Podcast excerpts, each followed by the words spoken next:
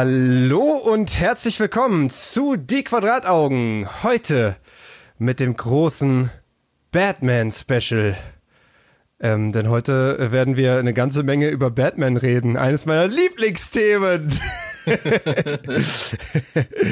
äh, powered by Vodafone, das Ganze natürlich wie immer. Schön, dass ihr eingeschaltet habt. Ähm, einen wunderschönen guten Abend.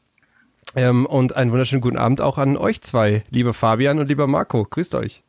Hallo. I am Batman.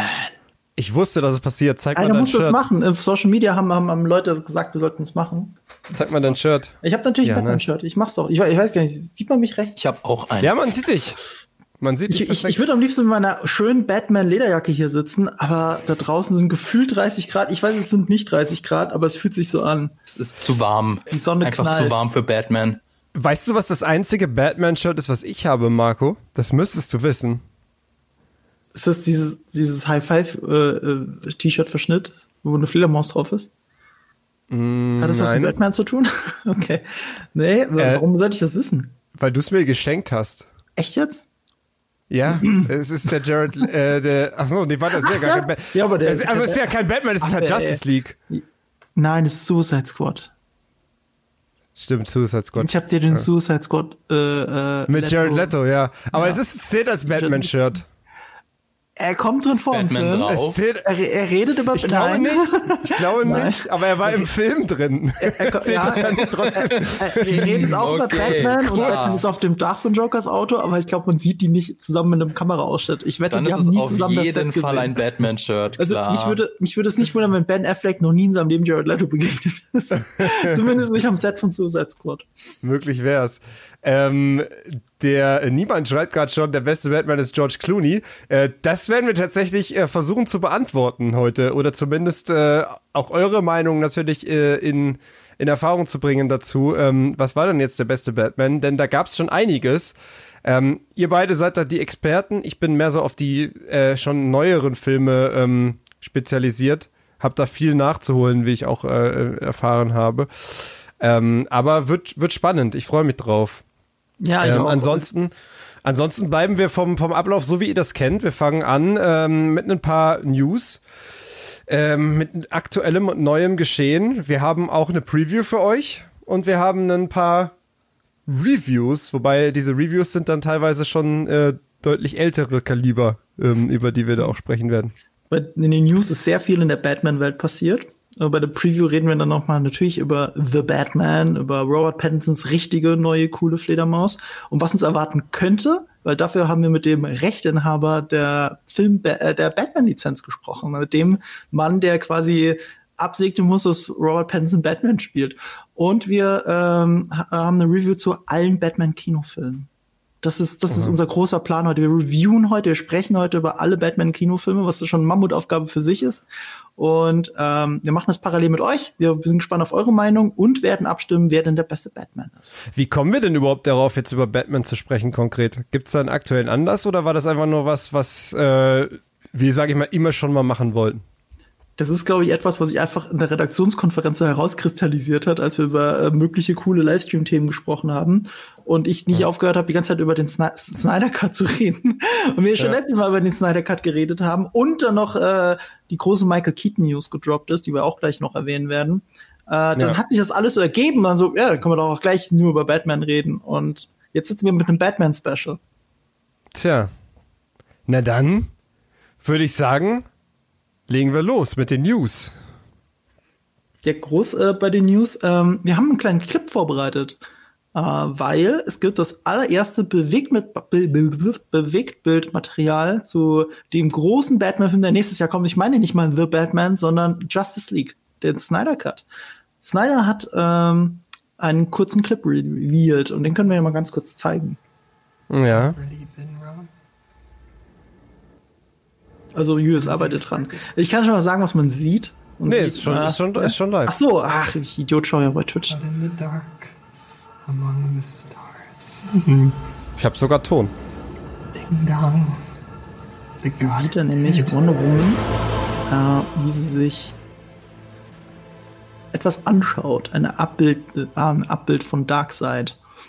Und das sollte überblenden zu der großen Rückblende des Films, der Krieg gegen Darkseid.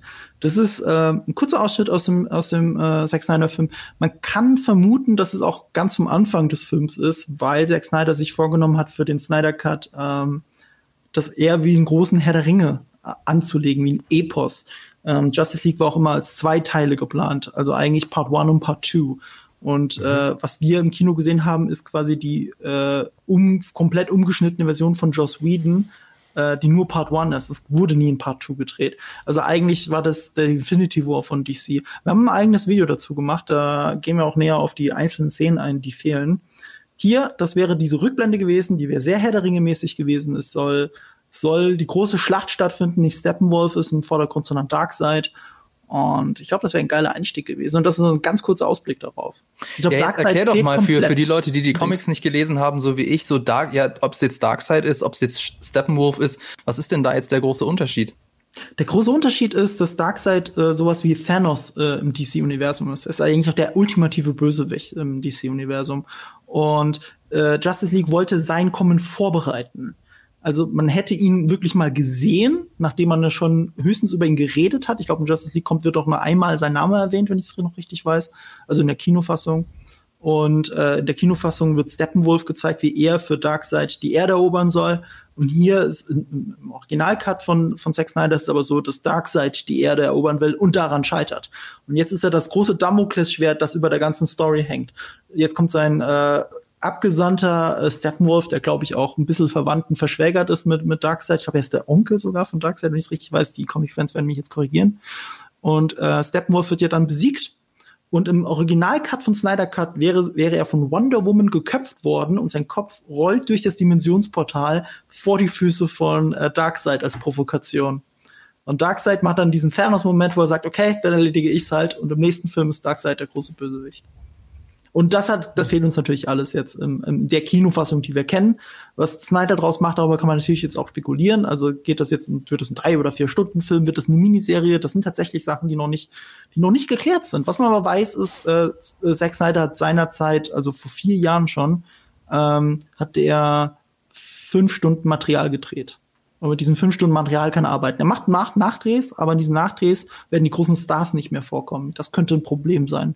Also er kann jetzt nicht mit Henry Cavill und äh, Ben Affleck andere Szenen drehen als, als, als die, die er schon hatte. Und das ist deswegen problematisch, weil er hat damals diesen Fünf-Stunden-Cut gemacht, hat sich das angeschaut und gesagt, okay, ich brauche Nachdrehs. Ich brauche große, umfangreiche Nachdrehs. Und bevor es dazu gekommen ist, hat er das Projekt verlassen, wie wir ja im letzten Livestream groß ausgebreitet haben.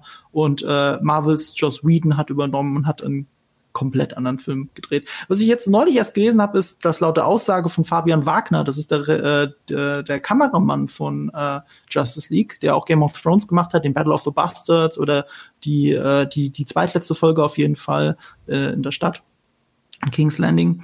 Ähm, Fabian Wagner hat sich Justice League von Joss Whedon angeschaut und ist der Meinung, dass 90 Prozent von allem, was er gedreht hat, nicht mehr in diesem Film ist. Und das ist schon eine sehr harte Aussage. das ist eine krasse Aussage. Ja, und, Joss und Zack Snyder zum Beispiel hat ähm, zwar Joss Whedon das Zepter überreicht und ist ja, weil seine Tochter tragisch verstorben ist, aus dem Filmprojekt wieder raus. Zack Snyder, für den ist das so sehr sein eigenes Baby, ähm, dass er Joss Whedons Justice League nie gesehen hat. Der hat sich den noch nie angeschaut. Und äh, ist ja ein relativ gängiges Ding. Also zum Beispiel als, ich weiß, ich pfeife jetzt wieder ab, Tarantino, äh, Casino, Casino Real, wie wir ihn kennen mit Danny Craig das war ursprünglich ein Pitch von Tarantino. Der wollte das mhm. mit Pierce Brosnan machen und der Pitch kam super an bei den Produzenten, nur wollten sie keinen Tarantino-Film, weil sie wussten, das wird schwierig und wollten auch nicht Pierce Brosnan zurückholen. Also haben sie was eigenes draus gemacht. Und äh, Tarantino ist bis heute so enttäuscht davon, dass er sich nie Casino Royale angesehen hat. Der kann sich das nicht angucken, weil das war ja sein Film. Und jetzt haben die das einfach selber gemacht. Das geht halt nicht. So wie Edgar White mit Ant-Man, den sie ihm auch abgenommen haben, der hat das ja auch nicht angeschaut. Das ist relativ normal, ist ja verständlich. Wenn man, kann man sich, glaube ich, gut hineinversetzen, wenn man ein großer Künstler ist, sich was ausgedacht hat, jemand anderes setzt es für einen um und dann sitzt man da. Das ist, ähm, das ist wie, keine Ahnung, wenn man geschieden ist und sich nicht die Hochzeit von dem neuen, von dem alten Partner angucken möchte. Und äh, das, also, das hat Edgar Wright mal gesagt zu, zu Ant-Man. Man möchte nicht seiner Ex-Freundin, er hat es drastischer gesagt, er möchte nicht seiner Ex-Freundin bei äh, zuschauen. Hm. Und ähm, so ist es wohl auch für Zack Snyder. Zack Snyder hat äh, Whedons Justice League nie gesehen und Whedon hat so viel Neues gedreht und ich gehe fest davon aus, dass es alles nicht mehr drin ist im neuen Film. Deswegen. Da bin ich ja mal gespannt, weil ähm, Fabian Wagner ist ja ein guter Kameramann, hatte man ja bei Game of Thrones gesehen. aber Justice League ist ja für vieles berühmt berüchtigt, aber für tolle Bilder jetzt eher weniger. Ja, geil. Und das ist Vielleicht. ja wirklich das Ding. Ich saß auch im Kino und habe gedacht so, boah, das sieht überhaupt gar nicht aus wie Fabian Wagner. Das sieht irgendwie so, so scheiße aus alles. Und nachhinein ist auch so vieles klar, weil äh, Snyder hat alles vor Greenscreen gedreht zum Beispiel. Und diese, viele dieser Greenscreen-Aufnahmen, zum Beispiel auch Supermans Verwirrung im Park oder äh, ganz am Ende der Kampf vor diesem roten Himmel, diese, all diese Szenen sollten bei Nacht spielen. Und bei Nacht kannst du auch mit Greenscreen, sieht alles viel cooler aus. Guck dir Batman wie Superman an. Das sieht ja an vielen Stellen unfassbar geil aus. Ich meine, alles mit äh, hier, äh, wie heißt der nochmal, Doomsday sieht scheiße aus, aber, aber der Rest vom Film sieht fantastisch aus. So, und Joss Whedon hat das Material genommen, hat gedacht, ach, ich ist doch eh alles Greenscreen, kann ich auch taghell machen. Und das sieht jetzt doof aus. Das sieht alles jetzt doof aus. Und kann, kann man, man doch nicht alles machen mit Greenscreen. Ja. Also bei mir ist es tatsächlich das größte Interesse an diesem Film ist einfach die reine Neugier nicht, mhm. äh, nie, gar nicht so sehr, was wirklich passiert konkret in der Handlung, sondern wie viel kann man aus diesem Film noch rausholen? Wie sehr kann man den umschneiden? Wie viel äh, Einfluss hat da wirklich so einen Recut? Das interessiert mich einfach, wie, anders das wird. Ähm, und allein deswegen muss ich das schon sehen. Aus diesem Interesse. Naja, was da die Herausforderungen sind und was man erwarten kann, da haben wir ja äh, ausführlich im vergangenen Livestream drüber gesprochen. Deswegen ja. würde ich einfach mal sagen, wir, wir widmen uns mal der nächsten News. Und mhm. zwar ist das die News, Michael Keaton kehrt als Batman zurück? Fragezeichen. Und zwar ist das, äh, kommt das von dem Hollywood Reporter, der berichtet, dass Michael Keaton wieder Batman spielen könnte in dem Warner Brothers DC-Film The Flash. Äh, das ähm, wäre auch gar nicht so unpassend. Ich meine, der Michael Keaton ist ja jetzt auch schon etwas älter, aber auch in der Graphic Novel The Dark Knight Returns zum Beispiel war Batman ja schon ein alter Mann. Äh, insofern, das hat es schon gegeben. Und dann gibt es eben eine Spekulation, die auch ganz interessant ist. The Flash. Äh, in dem Film geht es um Zeit und interdimensionales Reisen. Äh, da haben wir vorhin im Vorgespräch drüber geredet. Das ist ja auch in den Comics so, in den Flashpoint-Comics und demnach wird spekuliert, wäre es sogar möglich, dass es ein quasi ein Crossover gibt mit Robert Pattinsons The Batman. Das halte ich aber für sehr unwahrscheinlich, aber wir werden sehen. The Flash soll im Frühling 2021 rauskommen. Das würde ich auch für unwahrscheinlich halten, ja. Ja, für weil, mich weil, ich meine, The Batman kommt ja erst noch. Für mich wird Michael Keaton immer Birdman bleiben. Aber das ist doch das Gute, weil Birdman ist ja schon eine war schon eine Parabel auf Batman. Ja. Also die ganze ja. Geschichte von Birdman, ja, ja, das geht ja um, um einen Superhelden-Schauspieler, der auf der Rolle festgesetzt ist und davon auch nicht mehr wegkommt. Das ist die Michael Keatons Lebensgeschichte. Birdman basiert auf Michael Keaton. Er spielt sich ja. eigentlich selbst in einer extremen Version. Deswegen möchte ich auch jedem Batman, Michael Keaton-Fan äh, Birdman empfehlen. Das ist ein unfassbarer Film. Ähm, ich glaube, über Michael Keaton werden wir nachher noch ordentlich zu reden haben. Wir, wir gehen ja die ganzen Batman-Filme äh, chronologisch durch. Ähm, ja. Insofern ist jetzt die Frage, ist das, also, ist das schon wirklich safe, dass, dass Michael Keaton mitspielt? Und dann vor allem auch in was für einer großen Rolle wird er spielen? Wird das, das wirklich nur ein Cameo-Auftritt? Wird das, wird das wirklich eine feste Rolle? Ach so, ach so, äh, hast du gar nicht gesagt, wen er spielen wird? Äh, doch, doch, du hast gesagt, den geileren Batman, oder? Ja. Ja. ja. Ähm, ich, ich, das Ding ist, bei, bei The Flash ist nichts sicher und das liegt daran, weil nicht mal der Regieposten sicher ist. Der wurde x-fach ausgetauscht. Also das ganze Schicksal auch von Justice League hat natürlich auch alles, was mit dem Flash-Solo-Film zu tun hatte, immer wieder durcheinandergewirbelt. Die ist jetzt nicht immer neu ausgerichtet. Dann halt diese Solo-Film-Schiene. Wonder Woman hat funktioniert, Aquaman hat funktioniert, Birds of Prey hat nicht funktioniert. Das ist halt super schwierig für die, äh, da eine Richtung zu finden. Und ich glaube, bei, bei Flash haben auch schon drei oder vier Regisseure am, am Drücker gesessen. Ich glaube erst, dass Michael Keaton da wirklich dabei ist, auch als gealterter gealterter Batman, wenn der Trailer da ist. Bis dahin ist da alles möglich. Also auch bei Reshoots und so, das ist alles nichts Neues für Warner. Wir kennen das. Ähm, muss man, muss man aufpassen. Ich, ich zahlt aber schön in diese Multiversen-Theorie ein. Also erstmal gibt's ja Multiversen sowieso in den DC-Comics. Irgendwann haben sie festgestellt, ja, mit einer, einer Timeline kommen wir nicht klar. Damit kann man nicht viel schöne kreativen Sachen erzählen oder immer wieder andere Origin-Stories und so. Deswegen gibt's da mehrere Timelines.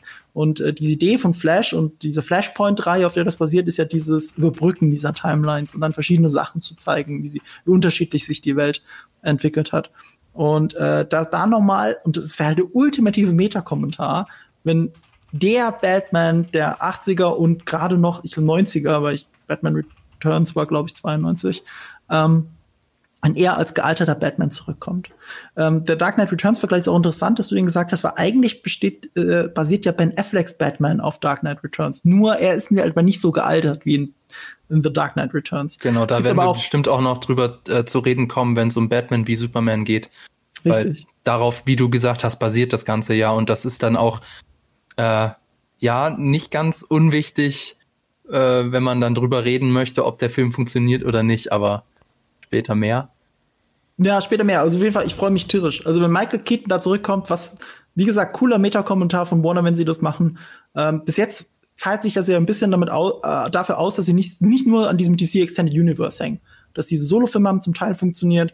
Äh, Joker hat fantastisch funktioniert für sie.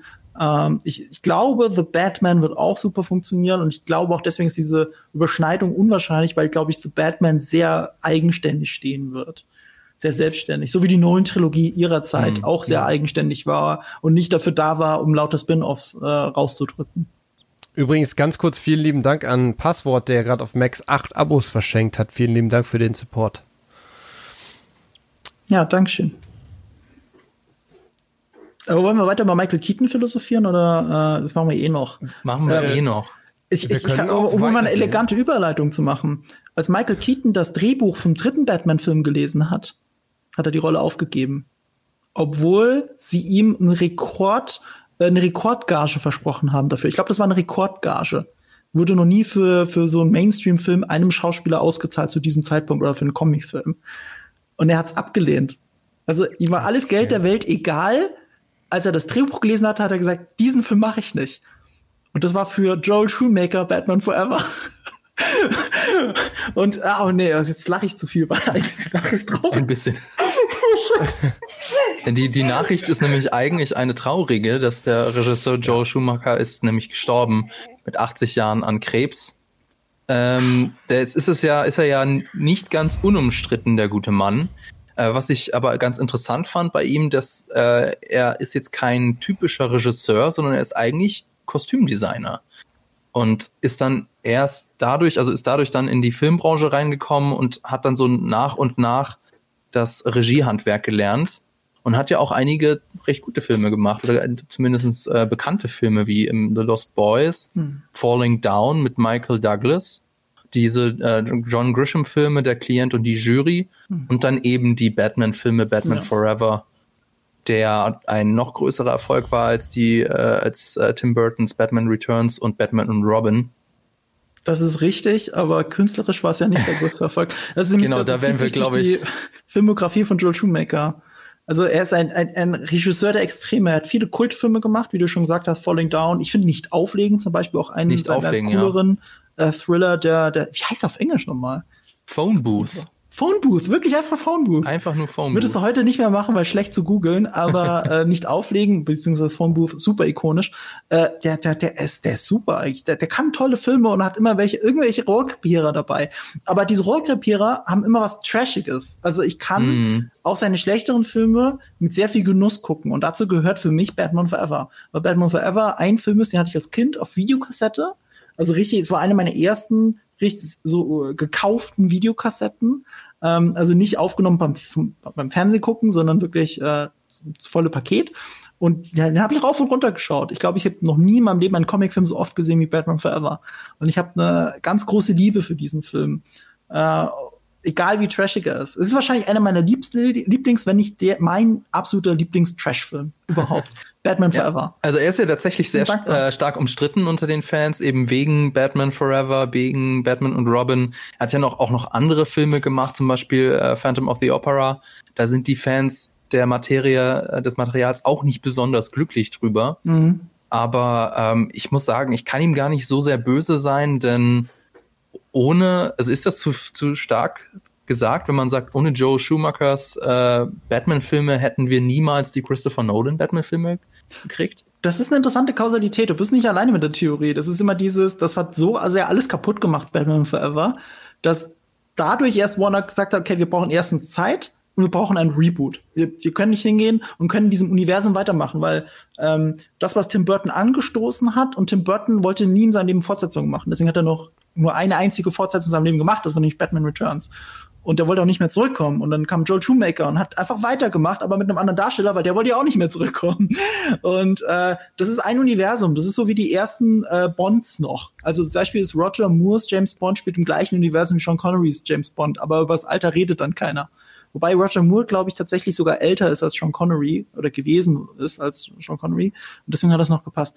Nichtsdestotrotz, das ist ein Universum. Und da haben sie gesagt, okay, reicht jetzt äh, erstmal nicht. Und dann kam äh, Christopher Nolan mit dieser Idee, äh, einfach mal einen realistischen Batman zu machen und es komplett anders aufzuziehen. Mhm. Und insofern, ja, die Kausalitätskette ist da. Also wenn Batman und Robin nicht alles ins Sand gesetzt hätte, hätten wir vielleicht auch noch zehn Jahre lang äh, ähm, eine Mischung aus diesem Gothic Tim Burton Film und diesen Neo Noir äh, Joel Shoemaker Film. Hätten wir halt in erster Linie Kinderfilme bekommen, also ist natürlich jetzt im Nachhinein einfach zu sagen, äh, so eine Kausalität aufzustellen, weil man kann es ja nicht widerlegen. Mhm. Aber also wie gesagt, so wirklich böse kann ich ihm nicht sein. Und er wirkte auch in Interviews immer als ein, ein sehr, sehr höflicher und zurückhaltender Mensch. Also es gibt ja auch durchaus Regisseure, die ja Arschlöcher waren, um es mal so platt zu sagen. Aber äh, Joe Schumacher wirkte auf mich nie so. Ja, aber er hat sich schon mit seinen äh, äh Schauspielern oft zerstritten. Also jetzt bei da der kommen wir wahrscheinlich dann später bei, äh, noch. Ich weiß,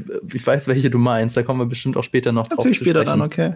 Ja. Ähm, aber ja, schreibt äh, Random Dude auf Twitch. Äh, ich bin zwar kein großer Batman-Fan, aber ich sehe eure Fratzen gerne. Das finde ich, das find oh, ich sehr Dankeschön. Äh, äh, auf YouTube schreibt er das. Und Laura äh, erwähnt noch, äh, der Soundtrack von Batman Forever sei wohl ziemlich geil. Habe ich neulich noch mal gehört. Also wirklich letzten Sommer neulich. letzten Sommer habe ich hier das eine äh, Lied von Seal habe ich wieder rauf und runter gehört, weil irgendwo habe ich das äh, ich glaube ein Video dazu gesehen oder so und da hatte ich so Bock, dass ich danach noch mal Batman Forever geguckt habe. Ich habe letztes Jahr noch mal Batman Forever geguckt und ich liebe ihn immer noch und übrigens dass ich den liebe, heißt nicht, dass ich Batman Robin mag. Das, ganz, das schreiben ganz viele im Chat, schreiben Batman und Robin ist die reinste Folter. Ja. Äh. So Batman scheiße. und Robin ist gut als eine Scary Movie Be Like Batman Parodie, ja, schreibt ja. random. Das ist ein guter Vergleich. Also viele der Pflanzenszenen sind total Scary Movie 2. Da habe ich noch nie drüber nachgedacht, aber jetzt, wo du sagst, ach du Scheiße. Stimmt, ja. ja. alles total ja. schrecklich. Aber Batman einfach mag ich, aber da, da reden wir dann später drüber. Ich, äh, Joel Schumacher ist eigentlich ein cooler Filmemacher der eine sehr ambivalente, äh, ambivalente Filmhistorie einfach hat. Ähm, dass er Kostümdesigner war ursprünglich, das merkt man seinen Filmen aber an. Also zum Beispiel, ja. man machen uns alle über die Bad Nipples lustig, aber er hat sich ja was dabei gedacht. Also äh, er wollte immer dieses, dass sie die, dass sie aussehen wie die Götter, also dass die Kostüme aussehen wie die Götterbildnisse der Griechen, nur statt weiß halt und schwarz. Und deswegen sieht es halt so aus. Und ich finde tatsächlich, dass gerade auch deswegen das Batman Forever Batman Kostüm nur noch eines meiner Lieblings Batman Kostüme ist das, ich bin ihm dankbar für seine. Ja, hast, gibt es Bilder von dir in dem? In dem Lederoutfit mit den Nippeln. Ich schicke sie dir später rüber. Uh. Ich, ich würde sie schon, wenn gern, jetzt einblenden. Kiss from a Rose. Äh, ja. äh, wird hier gerade im Chat gesagt. Ja, so hieß das Lied. Das ist, das ist echt gut, finde ich. Ach, das und ist aus dem Soundtrack von dem Film. Ja, das ja, und das, nicht, Video das dazu, ja, ja, und das Video dazu hat auch Joel Shoemaker gemacht, wenn ich es richtig weiß. Also, dass das Ziel einfach vor dem, äh, vor dem Batman-Scheinwerfer steht und sich die Seele aus dem Leib, Leib singt. Und, was man auch nicht vergessen darf, der Film hat auch diesen U2-Soundtrack am Ende. Das kommt zuerst. Ich glaube, äh, irgendwas mit, mit Kill oder so. Ich komme komm gerade nicht drauf. Das ist aber auch geil. Der, der, Film, es war aber auch so ein 90er-Jahre-Ding tatsächlich. Das hat man auch viel bei Disney-Filmen gehabt. Ich erinnere mich da immer an den äh, drei Musketiere-Film von Disney. Wenn die Credits kommen, kommt ein 90er Jahre Popsong. Das ist total Standard. Ja, stimmt, das war ein Popsong mit, äh, ich glaube, Brian Adams und so. Das ist ja auch egal. Äh, und Sting? Es ist auch wurscht. Es waren, es waren drei Leute. Phil Collins war, glaube ich, dabei. Äh, einer für alle, alle für einen. Wie heißt es mal? All, all for one, one for all oder so. so Popballaden in den 90ern war ganz normal und da war Batman einfach das, Musterbe äh, das Musterbeispiel dafür. Das komplette Gegenteil, könnte man dann ja sagen, wird dann wahrscheinlich der nächste Batman-Film The Batman, der dann hoffentlich Ende September 2021 rauskommt. Äh, da gibt's ein paar mehr neue Infos. Marco, erzähl doch mal. Und wir ähm, haben auch neu, wir haben auch Bildmaterial dazu. Haben ne? wir denn wirklich neue Infos? Ich muss gerade überlegen. Also wir haben eigentlich alte Infos, äh, aber wir wollen sie noch mal schön aufrollen und aufarbeiten für euch. Okay, ich, ich habe neue Infos, aber ah, hast du neue? Äh, nee, dann sag dann du zuerst. Sag du Fabian. So, ich zeig mal den Trailer, während du die aufzählst, oder? Ja, Okay. mal. Äh, und zwar ist es äh, die Webseite The, Dir The Direct behauptet nämlich, dass in The Batman ein neuer Joker vorgestellt werden könnte, der dann Ah, in den ja. folgenden Batman-Filmen eine größere Rolle spielt. Wer das sein wird, wissen wir noch nicht. Ähm, hab aber irgendwo gelesen, so Bill Skarsgård, also der Clown aus It, der wäre witzig als Joker. Das wäre aber jüngerer komisch, Joker. weil äh, äh, sein anderer Skarsgård-Bruder spielt nämlich in dem Film auch schon mit. Und mutmaßlich. Nein, äh, Sarsgaard. Das Ach, ist, glaub ich, Sarsgaard ist nicht der, mit dem ist, ver- verwandt oder nicht. Also ich verschwägert? hab's gegoogelt. Ich dachte, das sind die Brüder. Der wird Peter ja ohne K Skarsgård, geschrieben. Oder? Ach, der wird ohne K geschrieben? Ja, Peter Sarsgaard. Oh, nee, dann Ja. bin ich natürlich der, äh, ein, Hat der, und das ist, der ist auch in Fehler. Illinois geboren, also Nee, dann glaube ich, mit alles denen zurück. nichts zu tun. Ey, aber weißt du, woran das liegt, dass ich das gedacht habe? Also unabhängig davon, dass sie ähnlich geschrieben werden. Ich habe erst sehr spät kapiert, dass die Skarsgards mit alle miteinander verwandt sind. Ich habe gedacht, das ist ein ganz Ja. normaler skandinavischer Name, da ist doch nichts dabei. Wie, der ja eine ist der Vater von allen von denen? Und ich habe echt Ja, gedacht, bis gerade eben, das ist ein äh, Bruder von ihm. Ja, wieder was gelernt. Okay, also worum geht's denn jetzt in diesem neuen Batman-Film? Das äh, ist ein junger Batman während seiner Anfangsjahre, der mehr Wert auf tatsächliche Detektivarbeit legt, statt auf seine Gadgets, statt auf äh, ja die, die Konfrontation, würde ich mal vermuten. Und eben mit Robert Pattinson in der Hauptrolle. Äh, übrigens ganz witzig, oder was heißt ganz witzig, ein bisschen traurig. Es gibt bereits die ersten, die im Internet Bodyshaming gegen Robert Pattinson betreiben, weil er nämlich jetzt in der Corona-Quarantäne keinen Bock hat, äh, weiter seinen Trainingsplan zu befolgen und sich so zu aufzupumpen wie etwa Ben Affleck. Ja, wobei er hat es aber anders gesagt. Also äh, es geht nicht darum, dass er keinen Bock hat. Er, er mag oder er, er arbeitet tatsächlich aktiv dagegen, gegen diese äh, äh, Körperkultur, gegen diesen Körperkult, der jetzt bei Männern ist. Also, dass sie sich für Filme aufpumpen. Das ist etwas, was wir jetzt immer wieder erleben. Äh, Gerade auch dieses Batman-Universum ein gutes Beispiel dafür, weil J.K. Simmons spielt ja äh, Commissioner Gordon in Justice League. Und der hat sich für diese Rolle aufgepumpt. Also wenn du den dann so privat gesehen hast, also irgendwie auf Instagram oder was weiß ich wo, dann, dann hat, da war da auf einmal so ein riesen V, ne? Und das, man siehst ja auch nichts mehr im Film, weil das ist doch nur Commissioner Gordon. Das ist doch völlig wurscht. Der trägt einen großen Trenchcoat und dann, dann passt das schon. Davon siehst du nichts. Aber das ist halt so ein Standard geworden, so ein, so ein Schönheitsideal, dass jeder Schauspieler, der irgendwie ähm, in einer Comicverfilmung mitspielt, sich, ähm, sich äh, dieses Kreuz und alles antrainieren muss. Guck nur mal auf Chris Pratt. Als der die Rolle äh, zugesprochen bekommen hat für äh, Guardians of the Galaxy, da war der noch äh, so, wie man aus Parks of Recreation kennt, also eigentlich leicht übergewichtig. Und in dem Moment, wo er wusste, dass er die Rolle hat, hat er angefangen zu trainieren und sein ganzes Leben umgestellt und ist jetzt halt ein Riesentier. Und äh, nicht umsonst jetzt der Das hat, Schwiegersohn von hat seiner Karriere jetzt nicht, das hat seiner Karriere jetzt nicht unbedingt geschadet, ne? Nee, Hugh Jackman hat's ja auch nicht geschadet. So ist es ja nicht. Also ich Aber bei dann, glaub ich, Commissioner Gordon finde ich das dafür. so, ich finde es bei Commissioner Gordon wirklich so weird, weil ich den äh, schon jetzt in vielen Versionen gesehen habe in letzter Zeit, wo er immer so mega breit ist. Wo man sich halt denkt, so warum ist der Charakter denn so mega durchtrainiert? Also jetzt auch zum Beispiel, wenn wir jetzt in, zu den Spielen gehen, in der, in der Telltale-Version von ihm zum Beispiel, ist es auch so ein mega Tier, wo du halt so denkst, hä? Aber das ist doch, Ja, also und das ist, das ist doch ein älterer Herr. Und das ist Ja, ein also Schönheitsideal, ich gegen das so sich dieses- Robert Pattinson stellt. Also er stellt sich aktiv hin und sagt, nein, das mache ich absichtlich nicht. Das kann ich auch Ja. voll gut verstehen. Außerdem ist es ja so, der Typ ist ja ein Schlacks. Ist jetzt nicht so, dass er äh, stark übergewichtig wäre. Äh, ich muss zugeben, also jetzt ein Batman, der irgendwie stark übergewichtig wäre, würde ich jetzt auch sagen, würde nicht zur Rolle passen. Weil er ist ja jemand, der sich äh, mit, äh, der keine Superkräfte hat und sich auch äh, durch, durch Gewalt, also durch, durch äh, physische Gewalt gegen seine Gegner durchsetzen muss. Und das muss schon jemand sein, der einigermaßen körperlich fit ist, aber er muss nicht der krasseste Muskelberg sein. Äh, außerdem ist ja jetzt Robert Pattinson auch äh, nicht gerade unfit, also gibt er ja auch einige Fotos von ihm. Ähm, insofern, also ja, stimme ich ihm da vollkommen zu. Äh, was, was du ja auch erzählt hast, das mit, mit äh, Chris Pratt, der, der sich so krass fit gemacht hat. Und danach, nachdem die ganzen Filme abgedreht waren, gibt's dann ja auch diese üblichen Paparazzi-Fotos von ihm am Strand. Und dann sieht er halt wieder so, sag ich mal, eher normaler aus und da kommt dann schon gleich die große Häme von den Fans.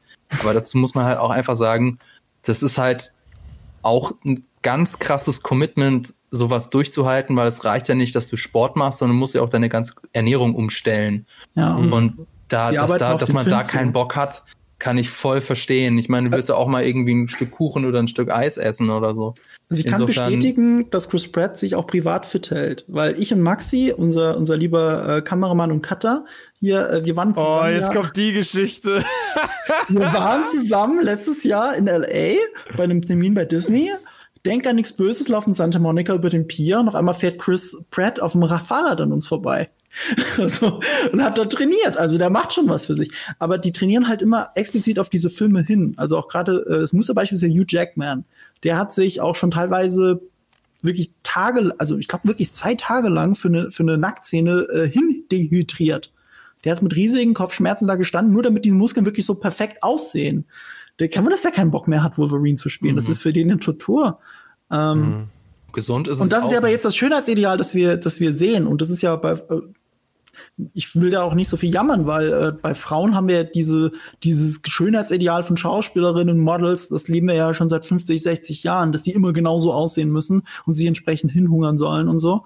Äh, deswegen, ja, bei Männern ist es jetzt auch angekommen. Das heißt aber nicht, dass es gut ist. Wobei es in der anderen Richtung halt auch teilweise kritisch ist, wenn Schauspieler so extrem zunehmen müssen für eine bestimmte Rolle. Ähm, wenn man jetzt zum Beispiel Jared Leto hier in Chapter 27 äh, betrachtet, wo er sich irgendwie, äh, wo er ja den, den Mörder von John Lennon spielt, wo er sich auch total krass ähm, irgendwie Gewicht an, angearbeitet hat, sage ich jetzt mal, und dann haben sie ihn auch gefragt, was hast du denn gemacht dafür? Und er meint halt, ich habe halt wirklich, ich habe Schokolade geschmolzen und getrunken. Das Hm. Aber ist muss halt das so denn krass. sein? Da, dafür gibt es Das doch ist- Fatsuits. Also jemanden dünner zu machen, als er ist, ist schwierig, aber Es- jemanden irgendwie mit Prosthetics oder so dicker zu machen, als er ist, ist ja jetzt einfacher. Vielleicht aber das ist dürfen ja das auch so Schauspieler. gesünder. Also, was, was ihr nicht vergessen dürft, ist, das ist immer se- selbst gewählt. Kein Regisseur Ja, sagt ja, wie Jared. Leto, trink mal flüssige Schokolade, sondern sagt, Ja, ja, kein klar. Problem, kannst auch ein Fettsuit anziehen. Aber so jemand wie Jared Leto oder, oder auch Christian Bale, ähm, die machen das halt mit ihrem Körper. Christian Bale äh, äh, trinkt flüssige, ähm, hat flüssige, flüssiges Eis, genau, geschmolzenes Eis nur noch getrunken, ähm, um, um so wie Dick Cheney auszusehen. Und äh, zum Abnehmen hat er dann immer nur einen Apfel am Tag, glaube ich, gegessen und noch Kaugummi, damit er das Gefühl hat, dass er irgendwie was im Mund hat. Aber Also- man muss auch das, da muss man aber auch die Gene dazu haben. Also sowas kann nicht jeder. Was Christian Bale, der muss echt einen krassen Stoffwechsel haben, dass der das so in der Regelmäßigkeit abliefert. Ähm, Aber selbst er kann hat halt gesagt, er macht das nicht mehr. Er hat, er hat gesagt, es reicht jetzt. Er hat seinen Körper genug geschunden. Das Gut, ist Christian Bale. Übermorgen wird er wieder super dünn oder super fett sein, wer weiß. Aber äh, er wollte es zumindest nicht mehr tun. Man, okay, 46, der ist ja noch gar nicht so alt, aber ich meine, hat jetzt auch schon in krass vielen Filmen mitgespielt, wenn er jetzt sagt, so jetzt reicht's mal, dann mache ich halt nicht mehr die ganz krassen Dinge, kann ich voll verstehen. Ich glaube, das letzte, wo er noch sich einigermaßen abgemagert hat, in Anführungsstrichen, war jetzt hier der Le Mans-Film. Und davor hat er den äh, Weiß gemacht, wo er den Dick Cheney spielt. Das war nochmal ein großer Sprung zwischen super Ja. dick und extra dünn. Aber ich würde es jetzt nicht mehr von Christian Bale erwarten, weil er es gesagt hat, aber wer weiß bei ihm. Oh, bei 2018 The Mechanic, und ey. 2019, genau. Bei Von The ganz dick. Mechanic. Das, also The Mechanic ist ja das, also das ist. The Mechanic nicht- ist doch äh, Jason äh, Statham. Du meinst den anderen Film, aber ich komme gerade nicht auf den Namen. Nee, der heißt ich The. Mechanic. Je, jetzt hatte ich es doch gerade. The Mechanic ist Machinist. Jason Statham. The Machinist, ja. Ach, The Machinist, The Entschuldigung. Mechanic ist Jason Ja, Entschuldigung, das kann man leicht, das kann man ja wohl leicht verwechseln. Und ja, das also ich war meine The Machinist The Machinist. 2004 und 2005 war dann Batman Begins. Das war sogar dann noch schlimmer. Äh, Alter, er hat- wie heftig, das, was? Ja. Ja. Jetzt pass auf. Der hat The Machinist gemacht und Kein danach. Wunder, dass er am Anfang von Batman Begins in dieser Grube drin ist. Da Ja. ist er nämlich wirklich in der Grube noch drin gewesen und hat sich äh, wieder alles antrainiert. Aber es ist noch viel schlimmer als das. Der war, also er, er, er war, warte mal, in dieser Grube. Da bei der Grube ist auch Dark Knight Rises. Oder Ja, meinst meinst, du das mit dem, wo er sich den Rücken einrenkt, das ist The Dark Knight Rises. Das Ist, Bein. äh, nee, ist er bei Batman Begins? Ist es nicht, Batman Begins. Ja, gut, ist am Anfang im Gefängnis, wenn du das meinst. ja, das Aber da ist meine ich. Das, das, ist doch wie, das ist doch wie so eine Grube, Ja, okay. wo er da Aber hoch muss. worauf ich hinaus wollte ist, der wusste ja, dass er Batman macht, hat das Casting gewonnen, hat dann The Machinist gedreht, äh, The Mac, äh, doch The Machinist, Entschuldigung, The Machinist gedreht, hat sich dafür abgemagert und dann hat er sich wieder alles, hat er sich in Topform antrainiert für Batman. Und es war zu viel. Er hat nicht mehr in diesen Anzug gepasst. Die haben gesagt, das, das Problem ist, wenn wir jetzt diesen Anzug auch deinem neuen Körper anpassen, dann siehst du aus wie Fatman. Das funktioniert nicht. Du musst wieder abnehmen. Also du siehst ihn zwar einigermaßen gut trainiert hier irgendwelche äh, äh, ähm, äh, Liegestütze machen in Batman Begins und so, aber der war vorher wesentlich aufgepumpter. Und das war zu viel für das Kostüm. Also der Oh. Typ. Wollen wir noch was über The Batman sagen eigentlich? Ähm, also ich habe ich ich ich habe ja angerissen. Ich habe letztes Jahr auf der CCXP mit Michael Uslin gesprochen und der hat eine sehr interessante Lebensgeschichte. Michael Uslin ist ähm, ein riesen Comic-Nerd natürlich und war sogar Dozent an der Hochschule schon über Comics. Er war der erste Dozent über Comics in den USA. Und äh, das war so viel Aufsehen, das hat für so viel Aufsehen gesorgt, dass jemand äh, quasi Literatur lehrt nur über Comics ernsthaft, ähm, dass er dann irgendwann auch Comic Writer wurde. Und was ihn dann immer kirre gemacht hat, und wie gesagt, er war in seinen 20ern oder so, äh, dass das letzte, wofür man Batman kannte, Batman hält, den Welt, hält die Welt in Atem an. Also der 1966er Batman mit Adam West. Batman war eine Witzfigur. Und in Comics wurde auch langsam immer mehr zur Witzfigur in dieser Zeit. In den 70er Jahren war es, glaube ich. Und was er sich dann als Lebensaufgabe gesetzt hat, war, er will Batman wieder cool machen. Und das hat er geschafft, oder hat er versucht, indem er die Filmrechte gekauft hat. Er hat in seinen 20ern die Filmrechte gekauft, mit erspartem, äh, mit Kredit und so weiter. Aber es war nicht teuer, weil keiner hat gedacht, dass Batman irgendwie wieder cool sein könnte. Und es hat auch über zehn Jahre gedauert, bis ein gewisser Tim Burton auf ihn zugekommen ist und einen Film machen wollte. Und seitdem ist er der Rechteinhaber der Filmlizenz der Batman-Filme und hat jeden einzelnen Batman-Film bis heute produziert. Und es gibt ja immer dieses Gerücht, das nämlich, das du am Anfang erwähnt hast, dass äh, Pattinson eher zu diese detektivische Richtung zurückgeht, dieses Film Noir-mäßige. Das heißt ja nicht umsonst DC. DC steht für Detective Comics. So ist Batman zum ersten Mal erschienen. Er wurde auch eher als als als als ein Detektiv in der Unterwelt quasi dargestellt. Es war gar nicht die, die Gadgets sind wichtig, dass er ein Milliardär ist, dass er schlau ist, ist wichtig, was man immer wieder auch in den, in den neuen Filmen gesehen hat, aber nicht so sehr das Körperliche. Das wurde dann wichtiger. Und er hat mir versichert, dass wenn man auf sowas Bock hat, auf den Film Noir Batman, dass The Batman genau das Richtige für einen sein wird. Mehr wollte er dazu nicht sagen. Und äh, dass Matt Reeves und Robert Pattinson ihn von dieser Vision überzeugt haben und er super begeistert ist. Das lasse ich mal so stehen. Und ich bin Aber gespannt. dann wäre es doch cooler, wenn er sich nicht zu krass durchtrainiert. Es würde Also, mehr wenn er- reinpassen. Wenn er mehr Fokus halt auf andere Dinge hat, fände ich auch ehrlich gesagt spannend, weil ähm, von Robert Pattinson würde ich jetzt nicht den gleichen Batman erwarten wie jetzt von einem Christian Bale. Da fände ich gut, wenn er ein, ein, ein, eine eigene Note setzen würde. Was würdet ihr denn erwarten von The Batman, wenn ich es mal so fragen darf? Na, ich erwarte schon, dass er ein bisschen, äh, bisschen, vielleicht ein bisschen verletzlicher, ein bisschen, äh, ja, dann doch. Also gut, verletzlich war Affleck Batman ja auch, aber halt nicht, nicht zu krass halt Muskel, harter Muskelprotz, der halt Dinge mit Gewalt löst, sondern mehr vielleicht so, vielleicht so ein bisschen weicher, bisschen eher so noch der auch leicht schnöselige Reiche vielleicht so, der so ein bisschen trotzdem was Gutes tut. Irgendwie so ein bisschen in die Richtung, das habe ich zumindest vor Augen, wenn ich halt an Robert Pattinson denke. Ähm, und glaube, dass der das halt auch gut machen könnte, gerade halt einen vielschichtigen Charakter zu spielen. Ich glaube, was das Emotionale auch sehr gut transportieren könnte, dass er eher, dass er der Emo, also es klingt jetzt negativ, aber ich meine, dass das Emotionale bei ihm als Batman-Figur super wichtig ist. Wenn man Ja. diesen Teaser, wenn man da genau aufgepasst hat, dieses Batman-Kostüm fährt ja die Kamera so entlang, sind windige Fans draufgekommen, dass das Batman, Batman-Logo Batman bei ihm ja aus Metallteilen zusammengesetzt ist. Und wenn man das auseinanderbricht, das Bild, dann könnte es tatsächlich sein, dass ein Batman-Logo aus Waffenteilen zusammengebaut ist. Und da war die nächste Schlussfolgerung von allen, könnte es sein, dass das die Teile der Pistole sind, die seine Eltern getötet hat. Und das würde es ganz gut transportieren. Und damit wären sie auch nicht alleine. Es gibt einen Comic, der das gemacht hat. In einem Comic schmilzt er diese Waffe ein zu einer Metallplatte, die das Batman-Symbol, die unter seinem äh, Cape ist und ihn schützt. Die Kugel oder die Waffe, die seine Eltern getötet hat, soll der Panzer für ihn sein, mit dem er ohne Waffen gegen äh, das Verbrechen später kämpft. Das war die Idee in dem Comic. Und so ähnlich ist es jetzt vielleicht bei Robert Pattinson. Und das steht schon allein im Anzug dafür. Das hat was, finde ich. Fände ich cool. Haben wir, die, wir haben doch auch Bilder vom Auto da, ne? Haben wir?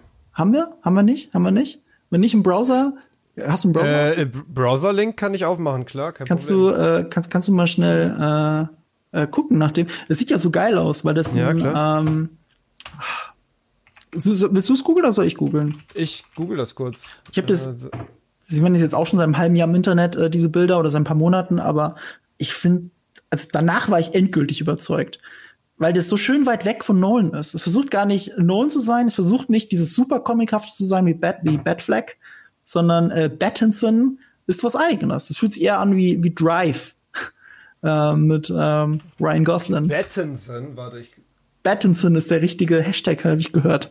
Ich hoffe, ich finde halt das richtige Auto jetzt, weil es ja relativ. Ähm ja, das ist halt so wie so ein Dodge sieht es aus. Aber was für ein Auto es genau ist, tatsächlich, da streiten sich die Fachleute, habe ich gehört. Ach, wie so ein Weil es stark verändert ist. So das ist Muscle Car, ja. Ja, warte mal, dann habe ich es, glaube ich. Ähm, dann schalte ich mal kurz drauf. Hast du es noch nicht gesehen gehabt? So, hier. Wie geil das halt ausschaut. Das hier, oder? Ja, wahrscheinlich. ich sehe es ja nicht. Mhm. Also was seid ihr denn im Chat? Also pro oder nicht pro? Ich habe damals dann auf, auf, auf Instagram eine Frage, Umfrage gemacht und da war sehr viel Daumen oben, weil es halt angenehmerweise was anderes ist. Es, es ist halt wieder ein Auto, es ist halt ja. ein Panzer. Es sieht halt aus wie jemand. Oh, besser. ja, das hat sie halt jemand. Es hat, es transportiert halt schon. Wenn ich jetzt Superheld werden wollen würde, egal wie Geld ich habe, wie kriege ich denn jetzt ein Auto dafür her? Wo kriege ich das her? Ja, und, und bei Christian Bale haben sie es geil begründet mit dem Militärfahrzeug das aber komischerweise uns niemand gesehen hat. Oder äh, hier ist es halt ein umgeba selbst umgebautes Muscle Car. So sieht ich, es halt jetzt fällt mir aber ein, es gab so ein, weiß ich, Backlash, geil, ja. nennt man das so, aber ist, die Leute haben sich auf Twitter ein bisschen lustig drüber gemacht, weil es sieht halt schon ein bisschen aus wie äh, Kit aus Knight Rider mit den, mit den roten Leuchten. Ja, das mag halt auch sein, aber. Also ähm, der Chat findet es auch geil. Ähm, und äh, Fabian, äh, herzlichen Glückwunsch nochmal zum Geburtstag. Du hattest ja letzte Woche. War das letzte Woche, ja. Stimmt. Ja, das war letzte Woche und das schreibt Laura gerade nochmal in Chat. Äh, deswegen natürlich oh, nochmal. Äh, ich habe äh, vor dem Stream Dankeschön. auch gar nicht dran gedacht, dir nochmal zu gratulieren. Es ist, es ist äh, jetzt, ähm, so sag ich mal, bis 25 ist es noch wichtig und danach wirst du nur noch älter. Das ist auch jetzt nicht mehr ganz so. alles, ja, alles Gute nachträglich, Fabian. Danke, danke. Ich habe dir, äh, äh, Jules, ich habe dir noch mal einen Link. Ach nee, jetzt hat er wieder einen YouTube-Link draus gemacht. Oh, ich dachte gerade, ich hätte dir einen Link dazu geschickt. Das du nämlich gezeigt hast, waren die inoffiziellen Bilder von einem kleinen Modell davon von dem Typen, der es designt hat oder so war das. Ähm, es gibt auch offizielle Bilder. Und wenn du danach nicht denkst, das ist, äh, das ist Drive ähm, von Nicholas Winning Revan, dann weiß ich auch nicht. Aber das ist doch ein YouTube-Link, den du mir da schickst. Ja, ich habe dir versehentlich einen YouTube-Link geschickt, weil er mir das nicht richtig kopiert hat. Vor allem äh, zweimal, aber jetzt. Ja, ja, ich weiß, das ist alles scheiße. so, jetzt habe ich den richtigen geschickt. Auf die Schnelle gegoogelt. Ich weiß, wir arbeiten unsauber. Sorry. Aber wenn das nicht geil aussieht, dann weiß ich auch nicht. Das ist etwas, das würde ich mir auch als Desktop-Hintergrund. Oh, das ist auch hoch aufgelöst, sehe ich gerade. Vielleicht nehme ich das wirklich als Desktop-Hintergrund. Ich muss jetzt erstmal ein Werbevideo schauen, bevor ich das sehen darf. Oh nee, oder? dann sag ich nochmal vielen äh, herzlichen Dank für die nachträglichen Glückwünsche aus dem Chat. Hab das gesehen und freue mich über sowas. Was man auch noch sagen muss äh, bei The Batman ist, es ist auch an, also es will den, die ganze, das ganze Universum nochmal anders angehen. Ähm, ähnlich wie bei Snyder ist es schon etabliertes Universum wahrscheinlich, also mit sehr vielen Bösewichten, die es einfach schon gibt, mit denen Batman schon immer zu tun hatte. Es ist nicht nochmal eine Origin-Geschichte. Das will Matt Reeves nicht machen. Was nicht heißt, dass nicht nice. trotzdem der obligatorische Flashback kommt, in dem die Eltern erschossen werden. Aber es ist nicht nochmal eine Origin-Geschichte. Trotzdem wirkt es geerdeter, so wie, so ähnlich wie bei Nolan. Also, das ist halt, einerseits eine Mischung von allem und andererseits was komplett Neues. Und das ist ja aber, gut. Das ist aber schön das an der Nolan Batmobile ja, war ja auch schon recht abgespaced. Das ist auch super geil. Ich liebe es ja. Das ist auch immer noch mein Bat Lieblings-Batmobil. Also äh, ich, hab, ich war also ja Das sieht wirklich aus wie ein Auto, mit dem ich fahren könnte. Wenn ich ein krasser Auto. Das könnte bei Pimp My Ride hätten sie so ein Auto machen können. Und das finde ich eigentlich aus, recht geil. Ich finde es auch super. So ich finde es super, weil es einfach anders ist. Und, ja. und die, das, die Nolan-Designs sind ja auch der Hammer. Also das Batpod, das Batmobile. Äh, Mobile. Ich, ich will das gar nicht äh, ähnlich nochmal. Also es muss, darf, muss was extrem anderes sein, damit es da rankommt. Und ja. äh, das ist das für mich im Moment. Ja. Apropos ja, also, extrem anders. Hm? Apropos extrem anders. Äh, habt, hast du äh, Batman hält die Welt in Atem geguckt, Marco, von 1966? Als Kind, als Kind Als tatsächlich. Kind tatsächlich. Irgendwann. Wo, wo lief das denn? Das lief im ZDF und es war eine riesige Enttäuschung für mich, weil ich habe gelesen, oh, Batman hält die Welt im Atem. Das ist ein Batman-Film. Oh, geil, geil, geil. Das ist doch der Film, den ich schon mal als Kind angefangen habe zu gucken, wo meine Eltern gesagt haben, es ist zu spät, kannst du nicht weitergucken. Also das war übrigens Batman von 1989, der Film. Da war ich zu jung für. Und dann habe ich gedacht, geil, jetzt kann ich endlich Batman schauen. Und dann habe ich mich gewundert, was das ist. Was ist das denn? Das ist ja alles, das war mir selbst als Kind zu kindisch. Es, es wirkt tatsächlich, ich habe den ja jetzt für den Stream jetzt zum ersten Mal angeguckt, es wirkt wirklich ein bisschen wie die nackte Kanone, nur eben mit Batman. Und nicht ganz Kanone so ist doch super. Ja, aber Und- und die ist doch auch nicht die, kindisch. Die, die, äh, die Schlagzahl der Pointen, also so ein Viertel der Schlagzahl der Pointen ungefähr. Es ist halt ähm, recht billig. Es ist, es ist als Pilotfilm eigentlich für eine Serie war das so geplant und das war bei 20th Century Fox damals zu teuer, weil sie dann die gesamten Kosten hätten decken müssen und bei einer TV-Serie nur ein Teil. Und deswegen wurde der Film dann verschoben und zwischen der ersten und zweiten Serienstaffel als Kinofilm gedreht, um die Serienpopularität auszunutzen. Und ähm, Junge, also sehr bunt, Kostüme, Alter. sehr, sehr albern. Also mit dem Anti-High-Spray hat schon jemand das äh, in den Chat geschrieben. Es ist ja, ja ikonisch oder die Szene mit der Bombe. Also so, so äh, oh, von, an, hm, ohne, also aus dem Zusammenhang gerissen, so für sich betrachtet, sind die Szenen ja tatsächlich richtig amüsant. Aber da ist halt immer noch ein Film dazwischen, der, der sich sehr zieht. Äh, übrigens auch so ganz albern. Catwoman heißt auf Deutsch das Katzenweib. Das kann man auch in den 60ern bringen, also wirklich. Ist, Joker? kommt da die, die Melodie her? Oder? Kommt da dieses ne, ne, ne, ne, ne, ne, Ja. ne, ne, ne, ne, weil das gerade der Chat hier vermehrt geschrieben hat. Da Ja. kommt es ursprünglich her. Da kommt das her. Die haben, äh, um das noch comicmäßiger zu machen, immer so Zwischeneinblendungen gemacht. Und dann kommt Mhm. das Batman-Logo rein und so. Das ist auch sehr 60er, das ist sehr groovy. Stellt euch vor, Austin Powers würde sich als Batman verkleiden, da käme Ja. was dabei raus. Super bunte Kostüme. Äh, die sind alle sehr von der, von der Schauspielerei halt auch alle sehr, sehr over the top, alles sehr campy. Und Das ja Batman gesagt, ne? tagsüber wirkt halt einfach albern. Also muss man gerade überlegen, ob es da auch eine Szene bei Nacht gibt. Ja, aber das, das ist dann nur Bruce Wayne. Also ansonsten laufen sie die ganze Zeit nur tagsüber durch die Gegend und das wirkt halt einfach albern. Das, das hält sich ja bis Batman The Dark Knight Rises, ist ja immer noch schwierig, wenn Batman tagsüber zu sehen ist. Äh, Du hast entweder die coole, diesen coolen Dämon auf dem Häuserdach oder wie hat Michi Obermeier mal gesagt, den, den Gummieäumel zwischen, zwischen den ganzen Leuten bei dieser großen Schlacht in The Dark Knight Rises. Ja. Ähm, sie haben das bei Weil The sie im Dark Chat Knight gesagt wurde, äh, der, das Kostüm ist aber nicht türkis im Comic, äh, also im Film meine ich. Äh, deswegen weiß ich nicht, warum es auf Plakat so türkis ist. Das ist schon grau. vielleicht wegen des Okay. Hintergrunds.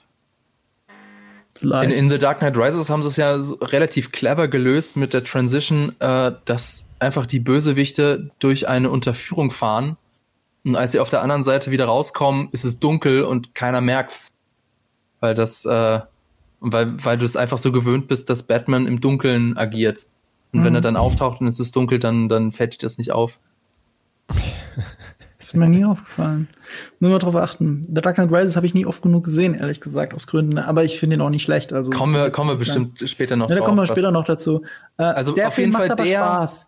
Ja, also das muss man äh, sagen. Adam West wurde zur Kultfigur dadurch. Bis heute, bis vor kurzem immer noch fett. In welcher, welcher Comic-Serie hat er noch mal eine feste Synchronrolle gehabt? Was? Family Guy? Ich glaube Family Guy. Da hat er den, äh, ich bin kein Family Guy-Fan, deswegen kenne ich mich da nicht aus. Der Chat wird mich gleich berichtigen, aber ich glaube, er spielt ja den Bürgermeister. Ja, also. Adam West war bis zu seinem Tod eine große Kultfigur. Und natürlich auch Also er spielt aber Comic- sich selbst, ne? Er spielt Mayor Adam West. Ach so, ach, Mayor Adam West, stimmt, so war das ja. also Adam West ist beliebt. Und das haben sie dann natürlich im Family Guy dann ausgeschlachtet. Aber äh, äh, es hat was. Das Ding ist, äh, wenn ihr auch diese, wie heißt das? Ich glaube, auf YouTube heißt es Batman Schlaumeier-Sprüche googelt. Dann kriegt ihr zehn Minuten lang nur Zusammenschnitt, was Batman äh, für Schlaumeier-Sprüche Robin gegenüberbringt. Und ich glaube, gefühlt die Hälfte davon ist nur aus diesem einen Film. Obwohl es eine komplette Serie gibt. Das ist alles aus diesem einen Film. Es macht Okay. Spaß, man kann es gucken und Batman High Sprays werden nie alt. Allein die Vorstellung, dass Batman den ganzen Tag mit einer Dose rumläuft, die nur gegen Haie ist. Ah, ah, ah, ah die war im Hubschrauber. Ach, die war im Hubschrauber, stimmt. Die da waren er aber mehrere. Anti-High-Spray und Und Anti-Manta-Spray, das war so Anti-Ocean, äh, also so gegen, gegen äh, Meerestiere. Und da waren halt so drei Cans und eine war gegen Haie. Und die Das ist musste ihm dann Robin dann runtergeben. So, das war, ja. Das ist unfassbar albern, ey. Es, ja, es ist halt aber auch absichtlich so gemacht. Ja, ich meine, wie 60er gesagt, es ist so ein bisschen die nackte Kanone, halt nur nicht ganz so witzig. Aber ich glaube, wenn man den in der. Gruppe anguckt, ist er auch deutlich besser und ich fürchte auch, der ein oder andere Schnaps muss auch dabei sein, weil nüchtern. Ich, ich wollte es gerade sagen, also auch diese Groovy-Zeit. Also es gibt auch äh, eine schöne Szene aus der Serie, in der Joker vor Batman wegrennen will und äh, auf ein Surfbrett steigt in einer Badehose, in so einer Bermuda und Batman auch hinterher. Und ich, ich glaube, es gibt zwei Zielgruppen für diese Serie, schon immer, seit den 60ern. Einmal die Kinder und einmal Leute, die LSD nehmen. Das ist wirklich, das bin ich fest davon überzeugt. Also auch diese grafischen Überblenden, die Farben und so, in der das ist. Das ist voll die Übergangszeit, wo die Beatles ihren Musikstil geändert haben. Das ist genau das. Das ist wirklich, da hat es mit LSD angefangen und äh, das siehst du in dieser Serie und aus dieser Perspektive heraus ist es einfach nur Filmgeschichte. Und das kann man gucken. Äh, ich habe von Batman die Welt im Atem immer nur die zweite Hälfte gesehen. Ich habe mir die erste Hälfte verpasst, aber habe auch nicht das Gefühl gehabt, ich hätte was verpasst. Nee. Also gut, so viel dazu. Aber ich habe es ja schon angeteasert, das ist nicht meine erste Erfahrung mit Batman gewesen. Meine erste Erfahrung ist, und da erinnere ich mich immer sehr, sehr gerne dran zurück, das habe ich auch Michael Houston gesagt, ähm, ich habe als Kind, ich mit sechs Jahren, äh, sind wir äh, in Urlaub auf die Philippinen geflogen, ähm, die Familie meiner Mutter besuchen. Und äh, wie gesagt, ich war sechs Jahre alt und ich erinnere mich, dass spät abends Batman im Fernsehen lief. Und ich habe natürlich keinen Ton verstanden, was war alles Englisch. Aber das war gar nicht wichtig, weil es kam halt dieser grandiose Anfang mit der Musik von Danny Elfman und die Kamera, wie sie durch das Batman-Logo fährt. Du denkst erst, die fährt durch so eine Schlucht, durch eine Felsschlucht und dann ist es aber das Batman-Logo und dazu diese Musik und die Namen, die eingeblendet werden, alles. Und was danach passiert ist, ist alles super vage bei mir als Kind geblieben, weil ich erstens habe ich nichts verstanden und äh, alles Englisch und, und zweitens äh, äh, ja, es war spät, meine Eltern haben gedacht, dass das Kind, das ist zu gruselig für das Kind und so, musste ausgemacht werden und ich muss ins Bett. Aber dieser Anfang, der hat sich in mein Gehirn gebrannt. Und deswegen war ich auch so erpicht darauf, das irgendwann noch mal zu gucken. Ich habe Batman Forever gesehen äh, auf Video, bevor ich den 89er Batman noch mal sehen konnte. So und der 89er Batman ist deswegen der hat sich mit seinem Intro so hart in mein Gedächtnis gebrannt. Ich liebe es, ich liebe diese düstere Gothic-Stimmung und die Interpretation von Jack Nicholson. Ich behaupte, und das habe ich Michael Houston auch gesagt, ich behaupte, ich hätte da nicht gesessen mit ihm über Batman geredet, wenn ich nicht mit sechs Jahren diese Szene gesehen hätte. Wenn ich das nicht als Sechsjähriger gesehen hätte, hätte ich mich nicht so für Comics interessiert, nicht so für Batman interessiert, nicht so für dieses super nerdige. Da, natürlich kann das auch später mal gekommen sein, aber es hätte mich nicht so geprägt. Nicht so dieses, Batman ist eine ernste, tiefe Figur. Als ich Batman hält die, Welt, im Atem als Kind gesehen habe, habe ich schon gedacht, das ist doch albern. Weil ich kenne doch das andere. Ich weiß doch, wie Batman ist. Batman ist düster. Und das war das alles nicht. Und ja, das hat mein Leben verändert. Ich liebe Batman von 89. Der ist tatsächlich auch einfach ein richtig guter Film, ist einer meiner absoluten Lieblingsfilme überhaupt. Also nicht nur Ah, Batman-Filme, sondern überhaupt, wie du wie du es gesagt hast, ich liebe diese düstere Atmosphäre. Das ist halt einfach ein rundes Gesamtpaket von der spannenden Geschichte über, über den Score von Danny Elfman, äh, das Production Design, das, ich meine, das, das äh, Batmobil, das hat auch eins der coolsten Batmobile, finde ich. Ähm, Gotham, das hat das, äh, Gott, das hat eins der, der, der besten aussehendsten Gothams. Äh, witzigerweise ähm, wurde den Production Designern gesagt, sie, sie, ihnen wurde verboten, Blade Runner zu gucken, damit sie sich da nicht irgendwas abgucken. Sie durften kein, keine Neonröhren verwenden, was er dann unter Joe Schumacher sich komplett geändert hat. Und sie wollten es absichtlich hässlich bauen, also mit, mit architektonischen Stilen, die sich beißen. Und trotzdem ist es einfach so ikonisch. Also es, es erinnert mich auch so ein bisschen an äh, Metropolis. Und da kannst du einfach irgendwelche äh, Frames, äh, Stills rausnehmen und, und ich gucke mir das an und sage, ja, das ist, äh, das ist Gotham. Das ist einfach so eigenständig. Und auch Mike, äh, Michael Keaton als Batman, das kann man so jetzt im Nachhinein gar nicht mehr nachvollziehen, wie kontrovers das war. Weil Michael Keaton war zuvor eher in komödiantischen Rollen aufgefallen, also richtig lange, von 82 bis 88 hat er in vielen Komödien mitgespielt. Vorher in Mr. Mom kenne ich gar nicht den Film, aber war wohl eine sehr erfolgreiche Komödie mit ihm in der Hauptrolle. Und jetzt spielt er eben den, den dunklen Rächer in einer tatsächlich ernsthaften Rolle. Aber er hat das so gut gemacht. Also er ist einfach auch deswegen so ein toller Batman, finde ich, weil Michael Keaton eben die Dualität von, von Batman beziehungsweise von Bruce Wayne so perfekt darstellen kann. Also er ist ja tatsächlich ein komplett unscheinbarer Alltagsmensch. Und dann zieht er sich sein Kostüm an und dann ist er ein beeindruckender Verbrechenskämpfer. Also dieses fiese Grinsen von, von Michael Keaton als Batman, das hat danach kein Batman-Darsteller mehr so gut hinbekommen. Und auch seine Einführung, wo er dann den, den Schurken, den, den Räuber über, über den Abgrund hält und wird dann gefragt, what are you? Und er sagt, I'm Batman. Es ist so gut. Das mhm. ist mit einer der besten Einführungen aller Batman-Filme. Und ich ja. würde sogar sagen, es ist auch besser als die Christopher Nolan Batman-Filme. Ich finde sogar, und sie ist ähm, sehr clever, weil sie da schon mit dem ikonischen, du musst überlegen, da hatten alle Leute noch Batman die Welt im Atem im, im Hinterkopf oder die Serials aus den 40ern, also wirklich alles alberner Kinderkram. Und selbst da hat der Film schon gewusst, die Leute kennen aber die Geschichte von Batman. Die kennen das mit den Eltern, die erschossen werden von dem Räuber. Und damit fängt ja der Film an. Du denkst, du siehst das jetzt, du siehst Flashback. Und dann ja. interveniert aber Batman. Also das Ergebnis von dem, was schon Jahre vorher passiert ist, verhindert, dass es jetzt nochmal passiert. Und äh, oder verhindert es eben nicht, weil die rauben ja die Leute trotzdem aus. Aber Batman hat es beobachtet. Und, und, und sie kriegen auch ihr Geld nicht wieder, aber egal. Ja, ja stimmt.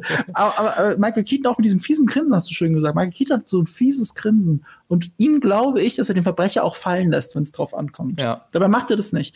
Ähm, aber wenn man genau hinschaut, und da haben sich dann viele bei Batman wie Superman ja drüber aufgeregt, Batman würde keinen umbringen und so. Ähm, darüber können wir dann später noch diskutieren, ob das moralisch so stimmt oder nicht. Aber hier ist es so, wenn man darauf achtet, bei Tim Burtons Film bringt Batman andauernd Leute um. Andauernd? Und zwar richtig hart. Ja, also, aber also jetzt nie so direkt. Na doch, er, ich glaube, er lässt irgendein ein paar der Bösewichte auch in, in ziemlich tödliche Abgründe fallen. Aber er, er also das Batmobil verteilt Bomben. Mhm. Ähm, der, der Rückstoßbrenner verbrennt Feinde, also das Joker der, der bringt auch um, ohne mit der Wimper zu zucken. Ja. Also, ja, und äh, hier im zweiten Teil ist es aber auch nochmal extrem, ähm, äh, ja. dass da Leute in die Luft fliegen. Und äh, ja, ja, im ersten ist es natürlich so. Ich meine, das äh, Batmobil fährt in ein Warehouse voller Gegner äh, macht diese geile Panzerung, eine meiner Lieblingsszenen in dem Film, macht diese Panzerung, alle schießen drauf und dann lässt er einfach so eine Bombe fallen und fährt ja. wieder raus. Und, und, er hat Dutzende Leute gerade umgebracht. Und da hat das aber noch keiner hinterfragt, weil es irgendwie in diese abstruse Welt mit reinpasst. So, ich, bei Batman wie Superman ist es, dann, ist es mehr aufgefallen, weil, weil das irgendwie kein Thema war. Aber andererseits muss man fairerweise sagen, 1989 war es auch kein Thema, ob Batman jetzt Leute umbringt oder nicht. Das wurde nicht groß hinterfragt, weder von Batman noch von, von den Zuschauern. Äh, aber ist nicht eigentlich mindestens genauso ikonisch die Performance von Jack Nicholson? Ja. Weil der ja, hat doch eigentlich, ist nicht der Joker von Jack Nicholson, wenn man jetzt sagt, man geht wirklich an diesen Over-the-Top-Charakter aus den Comics ran. Ist nicht Jack Nicholson der, der da am nächsten dran ist mit seiner Performance? Das kommt darauf an, welchen Comic du nimmst. Ähm, Tim Burton hat sich als Vorbild genommen The Killing Joke. Das ist der Film nicht, aber man sieht es an manchen Stellen. Also The Killing Joke ist der berühmte geile Batman-Comic, also mein Lieblings-Batman-Comic, äh, wo es nur um die Dualität äh, Joker und Batman geht. Der ist auch super düster, ist von Alan Moore, der auch Watchmen geschrieben hat. Ähm, das hat der Film eigentlich nicht, aber in manchen Momenten schon. Also äh, einer meiner Lieblingsmomente ist Joker mit dem Spiegel und sein Gesicht operiert wird, er den Spiegel verlangt und du siehst es alles nicht. Und das ist alles wie aus einem Comic-Panel aus The Killing Joke. Es ist ja. nicht eins zu eins Killing Joke, aber mit der Lache und allem, das ist so super fies. Andererseits spielt der Jack Nicholson auch einfach den lustigen Onkel. Das muss man auch sagen. Aber auch sehr sadistisch an vielen Stellen. Also ähm, ich muss aber sagen, ich, ich nehme ihm halt auch wiederum diese Dualität ab, so dieses mhm. auf der einen Seite alberne, was dann aber in einem Bruchteil von einem Moment dann in so ein, in so ein mörderisches umkippt. Also er versprüht halt ätzende Säure. Ähm, seine, seine Kosmetikartikel, wenn du die aufträgst, dann, dann, äh, dann stirbst du mit diesem grotesken Lächeln auf dem Gesicht, was ja richtig, richtig böse ist. Äh, und das nehme ich diesem, diesem bösen, gemeinen Joker ein, einfach ab. Also, das ist auch einer meiner Lieblingsjoker. Zu auch wenn er Zeit eigentlich in, nur sich selber spielt. Zu ja. welcher Zeit in Jack Nicholsons Karriere ist denn der Film? Also wie groß war er da schon, als, er war schon als der rauskam? Der war, war, schon groß. groß. Er hatte auch schon längst sein, hat er, hat einen Oscar gekriegt für einer Flug übers Kuckucksnest? Ich glaube schon. Ähm, der hat ja weit davor. Ja, Weil es ist ja so ein 75. bisschen einfach, es ist ja so ein bisschen auch Jack Nicholson einfach Performance also Jack Nicholson also, wurde groß dank Easy Rider. Also da hat er eine Nebenrolle gehabt, das war ja schon in den 60ern. So, und einer flog übers Koksnest war in den 70ern, glaube ich. Äh, ja, 75. Ist auch einer der bewegendsten Filme, die ich jemals in meinem Leben gesehen habe. Und ich glaube, da hat er einen Oscar gekriegt, wer denn sonst.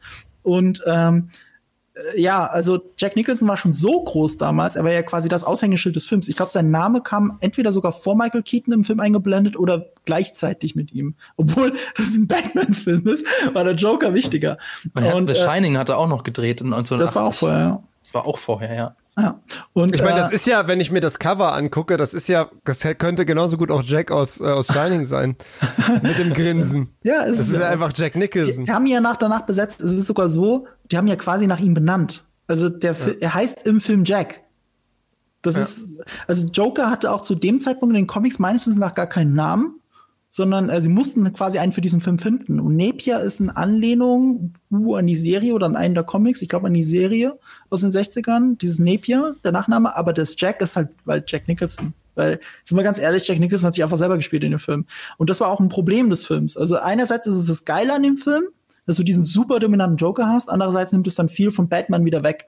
Und da, und das ist jetzt eine schöne Überleitung vielleicht, Batman Returns holt sich das aber wieder zurück, finde ich. Ich glaube auch, obwohl ich The Batman bei mir einen besonderen Platz im Herzen hat, finde ich, ist der bessere Film Batman Returns. Uh, von okay, 92. interessant. Ich finde, ich wollte noch zwei Sachen sagen ja? zu Batman. Okay. Und zum einen eben, was für ein unfassbarer Erfolg das war. Der hat 400 Millionen Dollar eingespielt.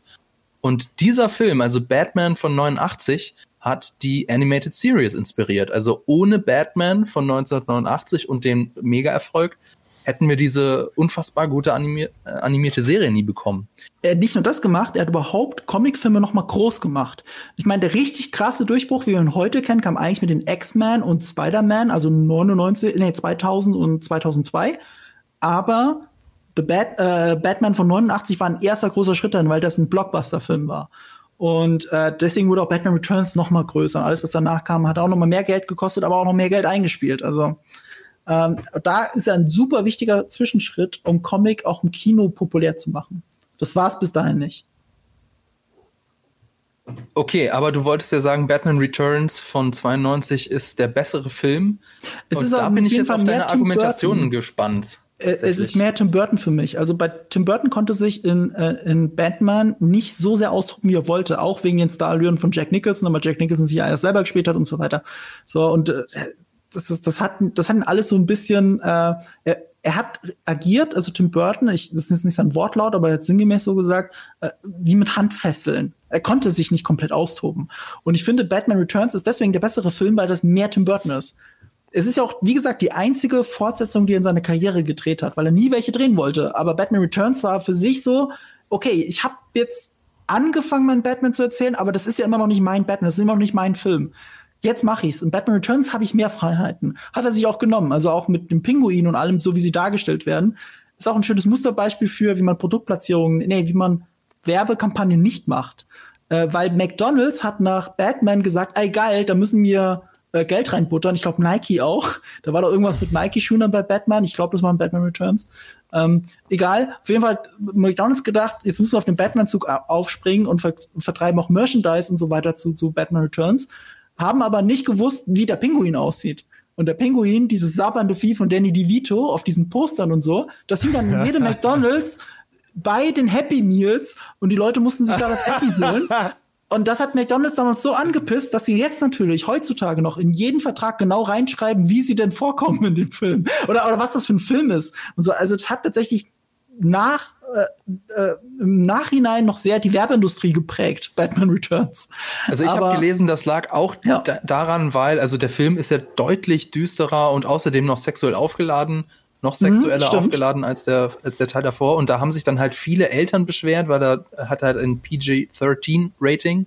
Das heißt, ähm, es wird zwar empfohlen, dass da Eltern mit reingehen, aber du darfst ihn dir trotzdem als Kind angucken wenn ich das mal so interpretieren darf. Ja. Äh, bitte korrigiert mich, falls es falsch ist. Und deswegen haben sich, sollen sich, also so geht die Legende, massenhaft Eltern nicht nur bei Warner Brothers beschwert haben. Und Warner Brothers hätte die Kritik vielleicht auch einfach nur weggezuckt, aber eben auch bei McDonald's. Und das Ah. muss wohl so massiv gewesen sein. Du hast ja gesagt, da gab es ja eben dieses Happy Meal mit Batman Returns und eben Teil der äh, Marketing und der Werbeabteilung. Und aufgrund dieser Beschwerden hat McDonald's damals die Marketingaktion eingestellt, weil sie Oh. einfach gesagt haben, sorry, das passt halt einfach gar nicht zu uns. Und das gepaart mit dem tatsächlich geringeren Einspielergebnis brachte dann Warner Brothers dazu, das Batman-Franchise in eine familienfreundlichere Richtung zu führen. Das wäre jetzt eigentlich die perfekte Überleitung zu Batman Forever, aber ein paar Sachen wollte ich dann da auch noch zu, zu Batman Returns sagen. ähm, sorry, der ist nämlich tatsächlich auch. Können wir das Protokoll festhalten, dass heute Fabian den Streaming in Länge zieht, nicht ich? Warte, Ja. ich schreib mir das auf. Sorry, aber es sind ein paar Sachen sind mir dann aufgefallen. Also, ähm, was ich. Also, es ist tatsächlich immer noch ein guter Film. Er hat auch echt eine großartige Inszenierung, wie auch schon der erste Teil, so wie mit Schatten und wie mit Rauch gearbeitet wird, ist richtig gut. Aber was mir aufgefallen ist, er hat erstaunlich wenig Batman. Und er wirkt, also Batman wirkt in dem Teil auch ein bisschen wie ein Fremdkörper, finde ich. Ach, das hat jetzt nichts mit äh, Tim Burton zu tun. Das steht, steht ja so im Drehbuch drin. An dem hat ja Tim Burton nicht mitgewirkt. Aber ähm, im ersten Teil hat alles mit Batman zu tun. Also Joker ist direkt mit Joker, äh, mit, mit Batmans äh, Origin Story verbunden. Äh, die Verbrechersyndikate, auch das alles führt knallhart auf Batman zu. Und äh, deswegen wirkt das alles so organisch. Und im zweiten Teil wirkt es aber, passt das irgendwie weniger. Also es geht um den Pinguin und um Max Shrek und um Catwoman. Und wo passt denn da jetzt eigentlich äh, Batman rein? Also okay, Catwoman aber das hat, das habe ich auch nicht so ganz verstanden, warum die jetzt auf einmal mitten im Film so einen Hass auf Batman äh, fährt und deswegen sich mit dem Pinguin zusammentut. Aber der, der Plot ist schon wirklich sehr weird. Also der Pinguin als Bürgermeister und der steht auch der, tatsächlich kurz vorm Erfolg. Und wenn du dir den halt den Pinguin anguckst, wie der so drauf ist mit dieser, mit dieser blauen Sabber, die ihm immer aus dem Mund läuft, ähm, übrigens habe ich gelesen, also das Kostüm muss wohl unfassbar unbequem gewesen sein. Und ähm, aber das war wohl ganz gut, weil Danny DeVito hat dann dieses, dieses, sich, ich fühle mich unwohl, hat er dann in seine Rolle ähm, Mhm. rübergebracht. Ähm, und dann ist der Plot auch äh, richtig böse. Also es geht um Kindesentführung und um Kindesmord. Wow. Und aber was, also das hat irgendwie nicht so wirklich mit Batman äh, zu tun gehabt. Und deswegen fühlte ich so, okay, das ist ein guter Film, aber es ist kein guter Batman-Film. Bei mir ging es halt anders, weil ähm, ich finde ihn Batman wird da menschlicher dargestellt, auch gerade seine Dualität damit mit, mit Catwoman, finde ich alles persönlicher als, als das im ersten, ähm, ersten Teil. Ähm, fand ich sogar eher zu konstruiert. Also, dass der Joker seine Eltern umgebracht hat, das, was du jetzt als quasi als positiv dargestellt hast, war für mich dann eher das Gegenteil der Fall. Natürlich hat der eine den anderen das ist, das ist mir zu aufgesetzt. Das ist mir auch tatsächlich äh, auch ein bisschen schwierig beim, beim neuen Joker-Film. Aber es funktioniert da. Dass Das er so der Ursprung sein soll davon. Ja, ja, genau. Das ist mir, Mhm. das ist so arg konstruiert, aber andererseits, gut, das war auch Nolan so, die Existenz von Batman hat größere Bösewichte hervorgebracht. Und das ist dann vielleicht auch die Krux der Geschichte, dass du so eine Gewaltspirale hast. Ähm, es ist gar nicht so schlimm. Ich finde nur, Batman Returns wirkt dadurch persönlicher für mich, wenn es um Batman geht. Aber du hast recht, er, äh, fühlt sich schon sehr überladen an. Ähm, ach, ich weiß nicht. Ich glaube, ich glaube auch dieses, ganz ehrlich, ganz doof gesagt, dieses Weihnachtsthema, dieses typische Tim Burton Weihnachtsthema in Batman Returns, das, das steht dem Film auch so gut. Ja. Ich finde Vielleicht ist es deswegen auch nicht so gut angekommen. angekommen, weil der ist ja in den USA natürlich im Sommer rausgekommen und hat ja diese winterliche, weihnachtliche Atmosphäre. Vielleicht, weiß ich nicht, hat das nicht so gut gepasst. Ähm, aber grundsätzlich muss man einfach sagen, dass Batman und Tim Burton einfach super zusammenpassen. Weil Tim Burtons Filme haben ja immer irgendwie so was Groteskes oder Absurdes. Und das passt, wenn wir mal ehrlich sind, richtig gut zu Batman, weil Batman ist halt ein Comic-Held und so das ganze Universum ist schon reichlich absurd. Also ein Typ, der sich wie eine Fledermaus anzieht oder ein Pinguin-Typ, der sich wie ein Pinguin anzieht. Also ähm, so, so, so, so, wenn man dem Ganzen so einen leichten, absurden Spin geben kann, äh, passt das Er- er meiner Meinung nach schon ganz gut. Er hat es im Grunde perverser gemacht, als die Comicvorlage eh schon ist. Also äh, der Pinguin ist ja eigentlich nur ein Mafia-Boss in der Comicvorlage, der halt ein bisschen komisch aussieht. Und Ja. da hat er ihn halt so Da wird er von Pinguinen aufge Ja, ja, aufgezogen. der hat, der ist einfach all in gegangen. Also es ist, also Tim Burton hat gesagt, okay, Pinguin, weißt du was? Dann machen wir es richtig. Dann machen wir es aber richtig. Dann hat er sich den Namen Pinguin auch verdient. Auch mit den Händen und so. Also, ähm, Ist dann Scarecrow auch wirklich von, von Vogelscheuchen aufgezogen worden? bei Tim Burton wäre es wahrscheinlich so gewesen, ja. So ein echtes Vogelscheuche. Aber wenn man denkt, das könnte nicht absurder werden, kommt Batman Forever. Danach kommt nochmal die Steigerung Batman und Robin. Aber Batman Forever. Kurze Entstehungsgeschichte, ich habe es ja schon angerissen. Äh, Joel Schumacher hat für Tim Burton übernommen, weil der keinen Bock mehr hatte. Joel Schumacher hat, hat das Drehbuch äh, hier äh, Michael Keaton in die Hand gedrückt. Der hat sich gedacht, oh Gott, das mache ich nicht, für kein Geld der Welt. Und dann gab es einen gewissen Val Kilmer, junger, aufstrebender Schauspieler zu der Zeit, auch schon ein Star zu der Zeit. Und er, das Interessante ist, er war gerade auf Dreh in Afrika. Ich weiß nicht mal welcher Film, aber er hat in Afrika gedreht. Und er hat dann das Telefonat bekommen, äh, den Anruf bekommen, dass er Batman wird. Oder werden kann, wenn er will. Der Chat fordert übrigens sehr vehement, dass ihr nochmal auf Catwoman eingeht. Äh, Ja, das stimmt eigentlich, ne? Michelle Pfeiffer als Catwoman. Ja, wir reden hoffentlich von Michelle Pfeiffer. Also für mich ist Michelle Pfeiffer die beste Catwoman aller Zeiten und es wird immer so bleiben. So. das Das geht, geht es jetzt um diesen oder um den Film davor? Weil Ja, ich, über den Film rede ich Film nicht. Ja, der davor. Film, der, der jetzt Nein. Batman Returns ist Catwoman. Ja.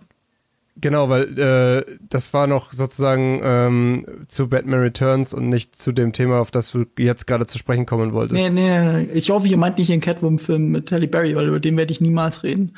Aber Einer hat Batman geschrieben, Returns- er findet den hervorragend. Und es wird nie wieder besser als Halle Berry als, äh, als Catwoman. Ja, okay, das äh, Hat, das, hat einer geschrieben, aber ich glaube, die anderen meinen tatsächlich Catwoman in diesem Film. Wir haben es nur angerissen, das stimmt, weil, weil es halt mehrere Bösewichte sind. Und ich finde, da, da, da sticht aber Catwoman dann tatsächlich heraus. Also ich gucke den Film wegen Catwoman, nicht wegen Pinguin. Also bis, als besonders gut. Ja, wahnsinnig. Also Michelle Pfeiffer ist super. Okay. Also damit hat sie sich für immer in mein Herz gespielt. Ich weiß gar nicht, was noch als, Fabian, was sagst du denn als jemand, der Batman besser findet als Batman Returns?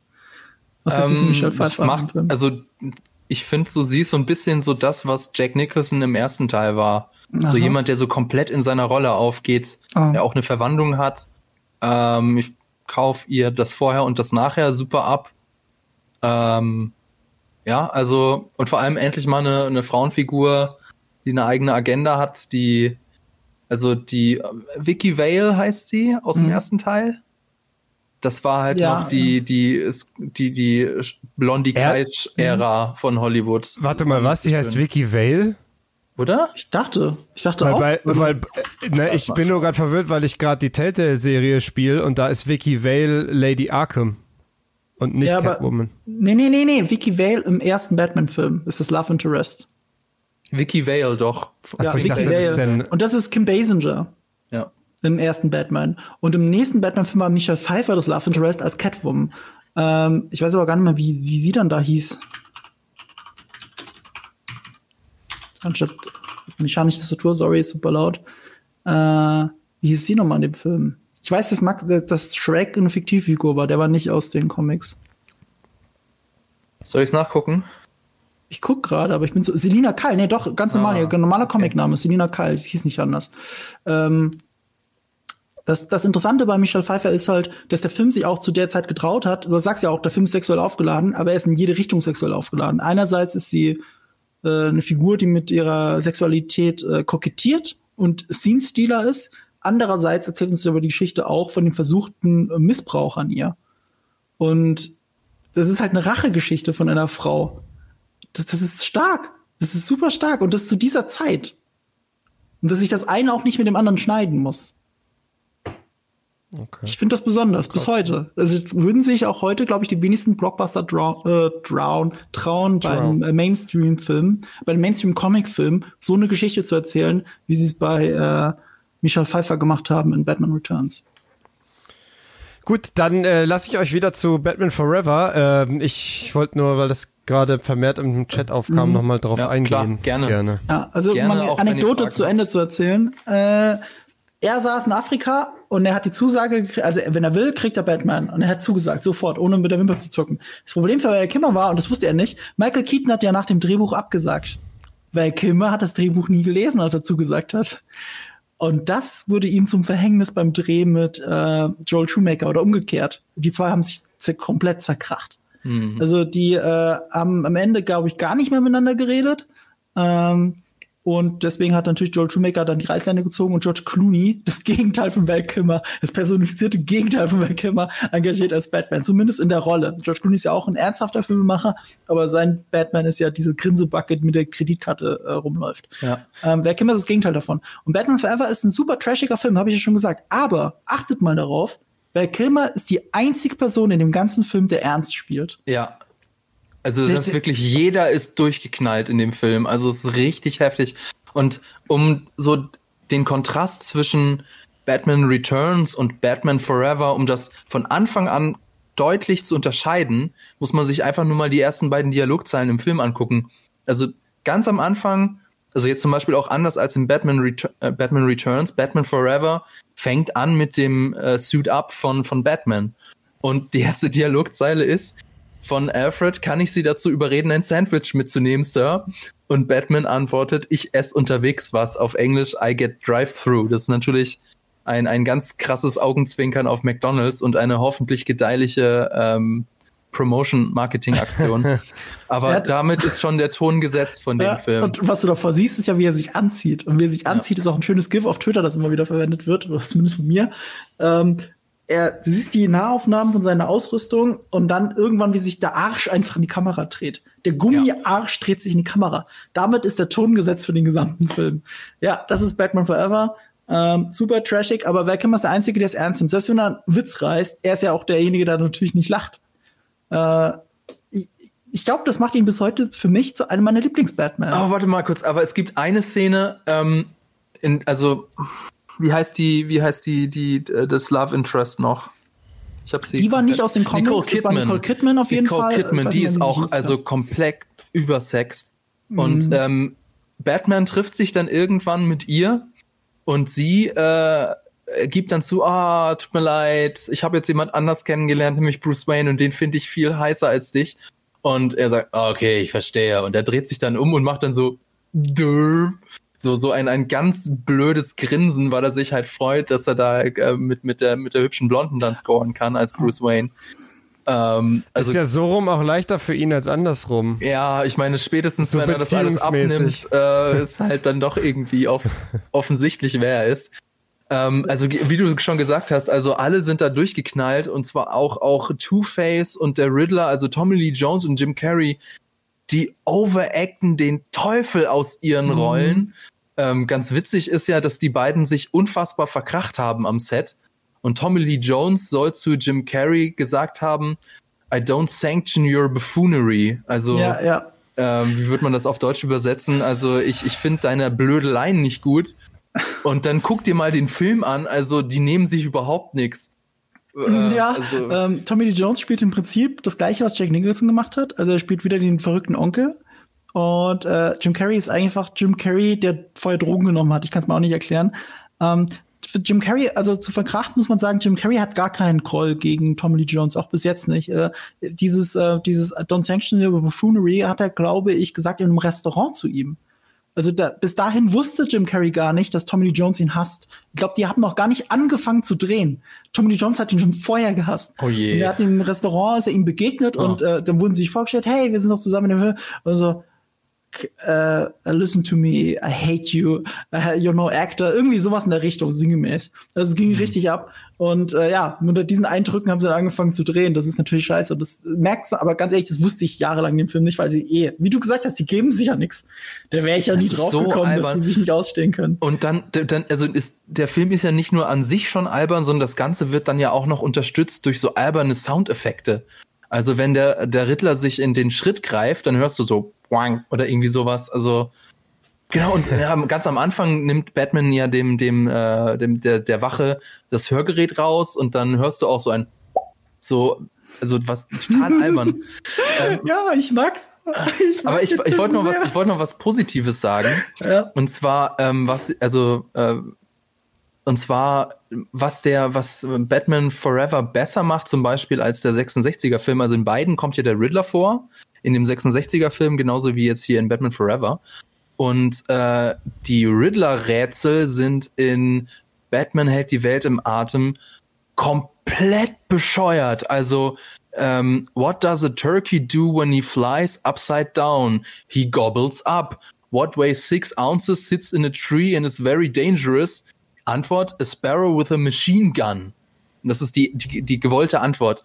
Und was, was kommt man dann, äh, was will dann dieses Rätsel uns sagen? What kind of animal would gobble up a sparrow on a tree? A cat. It's Catwoman. Und das ist dann die vom, Oh vom Gott. Riddler intendierte Antwort. Mhm. Also komplett bescheuert. Daraufhin sind die, die Rätsel in Batman Forever ja tatsächlich logisch. Also, uh, if you look at the numbers on my face, you won't find 13 at any place. Eine Uhr. Also da ergeben die Rätsel ja tatsächlich Sinn. Und sie werden auch ähm, mit so ganz kreativ gebastelten Pop-up-Karten geliefert. Ähm, in dem Film von 66 ist es so, da haben sie Stock-Footage, also die, die Bösewichte sitzen da ja in einem U-Boot. Und dann haben sie einfach Stock-Footage von einer startenden Rakete genommen und von einer explodierenden Rakete. Und in dem Filmuniversum macht dann der Riddler jedes Mal, wenn er halt ein Rätsel stellen will, äh, startet er eine Atomrakete von dem U-Boot, lässt die in der Luft explodieren und die Rauchwolken formen dann durch Magie am Himmel die Rätselfragen. What? Das ist Das kann ich mich gar nicht, also so weit habe ich jetzt gar das nicht ist das äh, also dreimal oder so. Und das ist das ist so albern. ja, ja, aber du hast recht. Da, dieses- dagegen dieses- wirkt, dagegen wirkt ohne Scheiß Batman Forever, dieser, dieser hirnbefreite Kinderspaß, richtig realistisch dagegen. Aber ich mag den hirnbefreiten Kinderspaß und ich mag es wirklich, wie dieses Setdesign ist. Also auch diese, wie du gesagt hast, diese Gimmicks, diese Rätsel, wie er das gemacht hat, wie das aufploppt, das Papier und so, äh, dass man wirklich so ein bisschen das Gefühl hat, hätte ein Verrückter das in seiner Bude gebastelt, dass er Riddler zu dem Zeitpunkt auch oft ist noch. Ähm, Ja. Das hat alles für, für mich alles funktioniert. Aber ja, es ist äh, ein Trashfilm, es ist ein Trashfilm, muss ich zugeben. Übrigens, wo wir gerade beim Thema Riddler sind, der Chat hat äh, gesagt, dass, äh, dass die bessere Rolle für Jared Leto gewesen wäre als der Joker. Der Riddler. Ja. Und wenn ich mir jetzt das Bild, das Cover von Batman Forever so ansehe, da würde ich, könnte ich mir schon auch Jared vorstellen an der Stelle. Die sehen sich da tatsächlich ähnlich, das ist wahr. Dafür finde ich das Kostüm auch von Two-Face richtig scheiße da drin. Also Ja. das ist, das, das verstehe ich bis heute nicht. Auch nicht, wie man vom Comic Two-Face, der ja schwarz-weiß ist, auf den kommt. Also dieses, dieses Punk-Rock-Ding da, es sind auch, der hat ja auch zwei verschiedene Frauen, die das dann auch symbolisieren sollen. Eine davon ist Drew Barrymore. Die, das ist, das ist, das ist verrückt. Äh, Und was wirklich total crazy ist, ist eigentlich, also auch für mich der Störfaktor tatsächlich in dem Film ist äh, Chris O'Donnell als Robin. Das macht gar Mhm. keinen Sinn. Also der, der ist mit 20, ist aber ein Waisenkind, das adoptiert werden muss und das ist Ja, alles ein Quatsch. 15-Jähriger. Das ist alles Fun Quatsch. Fact: Wisst ihr, wer auch in Betracht gezogen wurde für den jungen Robin? Äh, DiCaprio. Christian Bale. Ach so, echt? Ich dachte aber DiCaprio auch, oder? Ja, ja, also mehrere. Hm? Ich meine, da werden ja immer mehrere in Betracht gezogen. Das heißt ja noch lange nicht, dass sie dann auch wirklich zum Vorsprechen eingeladen werden. Aber Christian Bale wurde da auch in Betracht gezogen. Und Michael Jackson wollte die Rolle des Riddlers spielen. Das wäre auch albern Das geworden. erklärt, warum er sich immer noch nicht passt. Das wäre doch geil gewesen. Ja. Ich weiß nicht, Was, ja. wie, das? wie Ich glaube, jung, das wäre im Nachhinein halt gruseliger gewesen. ja, ja. Wie, wie jung, wie jung war denn Bale zu dem Zeitpunkt? Äh, auf jeden Fall, ja, warte mal. Haben wir ein ja Bild, haben wir ein Bild von ihm, haben wir ein Bild von ihm, wie er aussah zu der Zeit? Weil das würde mich mal interessieren. Nee. Warte mal. Naja, 20 Jahre jünger, also er ist jetzt Ende 40, glaube ich, oder? 46 ist er jetzt. Ja, okay, Mitte 40. Äh, 20 Jahre jünger, kannst du ja denken. 23 Jahre jünger. 97, oder? Bei die- von 97. Das wär Nein, mega 95, sorry, 95. 19, 97 war schon Batman Robin oder 98 rum. Irgendwie sowas. Nee, da habe ich mich verrechnet. Das kann nicht sein. So vielleicht, dann war er. Naja, war ungefähr so alt wie Chris, Chris O'Donnell. Ja, aber war auch Also zu alt für die Anfang so 20. Anfang 30. Hm? Oder? Wer Chris Oh nee, O'Donnell? sorry, Anfang 20, ja. Anfang ja. 20, ja, genau. 21. Ja, es kommt schon ungefähr hin. Ja, gut, sind wir ja alle froh, dass es nicht passiert ist, weil dann hätte er nicht Batman gespielt. Glaubst du, das hätten sie als No-Go gesehen? Ja, glaube ich schon. Ich glaube dann nicht, dass sie gesagt hat, der Typ, der Robin gespielt hat, äh, in diesem äh, schlechten Film, kann er, also, un, muss überlegen, es gab ja noch Batman und Robin gab es ja auch noch. Ähm, Ja. Aber ich, ich, glaube, das wäre vielleicht nie so weit gekommen, weil zu welchem Zeitpunkt haben sie Christian Bale in Erwägung gezogen und zu welchem Zeitpunkt liest er das Drehbuch und sagt sich, nö, mache ich nicht. Also, wie gesagt, ich glaube, Val Kimmer hätte es nicht gemacht, wenn er das Drehbuch gelesen hätte. Vorher. Ist ja doch nicht mehr passiert. Dann sind wir nämlich bei Batman Robin. Und äh, auch wenn ich äh, Batman Forever als ein köstliches Trashfest empfinde, finde ich, Batman Robin ertrage ich nicht.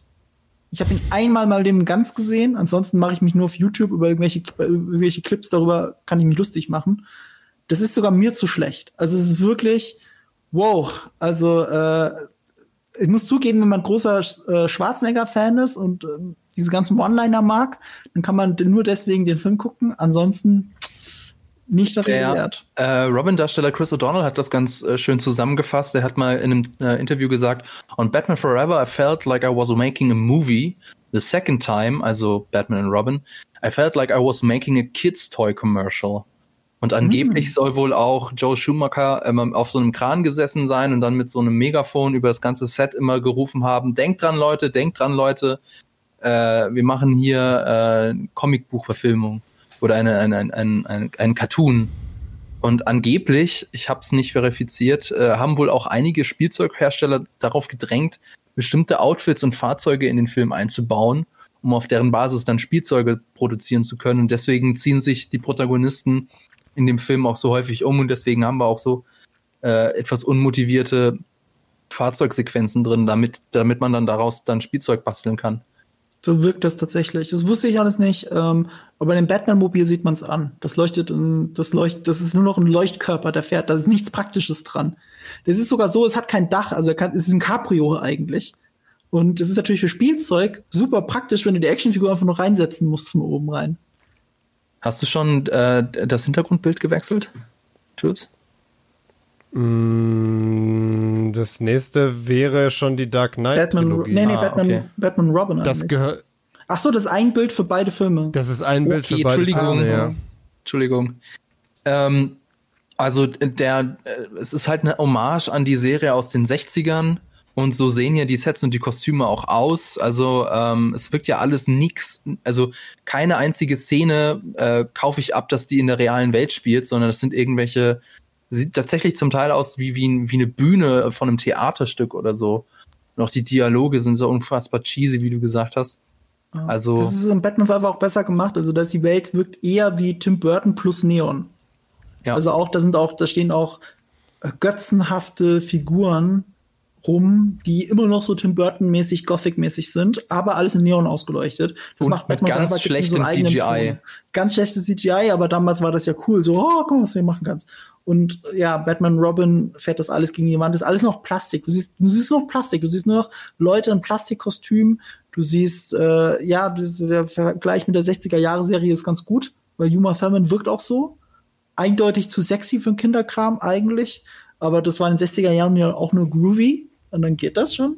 Und äh, hier ist es auch so. Uma Thurman total verschwendet. Arnold Schwarzenegger hat es überhaupt nicht ernst genommen. Genauso wie George Clooney. Aber damit haben sie auch recht gehabt. Letztendlich ist das der Film.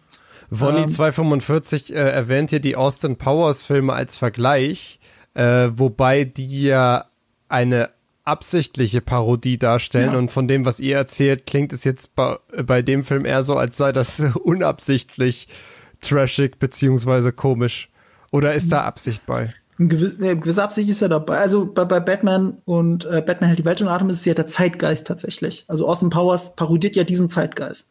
Ähm, ja. Und bei bei äh, Batman Robin und auch Batman Forever ist es halt eher so dieses, gehen wir wieder back zum, zum Spielzeug Batman, zum Spaß Batman, zum kinderfreundlichen Batman. Weil Batman Returns, wie Fabian so schon ausgeführt hat, war werbemäßig ein bisschen schwierig für eine Vermarktung. Mhm. Und da, da, da, der Film wirkt schon sehr davon gelenkt und ich kann ihm gar nichts Gutes abgewinnen. Auch die ganzen Subplots mit dem äh, im Sterben liegenden Alfred und so, das ist unfassbar, das ist nicht zum Aushalten. Das ist, ich, ich halte es nicht aus. Dabei, ja. Ja, also da funktioniert wirklich gar nichts. Bane ist unfassbar verschwendet. Ja. Ähm, Arnold Schwarzenegger, der hat, glaube ich, schon irgendwie Spaß in seiner Rolle, aber ihm nehme ich so dieses Tragische überhaupt nicht ab, weil Mr. Freeze ist ja eigentlich eine tragische Figur. Also passt da überhaupt nicht dazu. Ähm, dann auch Batman und Robin streiten sich die ganze Zeit wie ein altes Ehepaar. Also, dass das irgendwie Partners in Crime sind, auch, glaube ich, keine Sekunde. Also nicht gut, wirklich nicht gut. Das nee, ist leider wie, wie, also alles, was man über diesen Film gehört hat, stimmt leider. Am Ende des Tages muss man es halten, wie Arnold Schwarzenegger den Film zur Seite legen und sagen, let's chill. chill. ähm, und übrigens äh, sind wir ja mit der Meinung nicht äh, alleine. Also äh, angeblich hat er, oder nicht angeblich, der, der hat, Batman und Robin hat definitiv am wenigsten von allen modernen Live-Action-Batman-Filmen eingenommen. Also der hat 238 mhm. Millionen Dollar gekostet und 160 Millionen, nee, Entschuldigung, andersrum, 160 Millionen hat er gekostet und 238 eingespielt. Ich wusste gar nicht, dass er so teuer war. Das war zu der Zeit richtig viel Asche. Also richtig viel Geld ist das und ähm, das ist dann echt nicht so berauschend von den einen. Ja. Man hat am Ende Batman für Jahre abgesägt, muss man ja sagen, aber hat uns damit, wie du schon gesagt hast, die Kausalitätskette auch zum Licht geführt. Kommen wir zur Dark Knight genau, Trilogie. Genau, kommen wir doch sagen. zu dem. Yay! Zu den, jetzt kannst du auch wieder mitreden. Yay! Yay! Batman Begins 2005.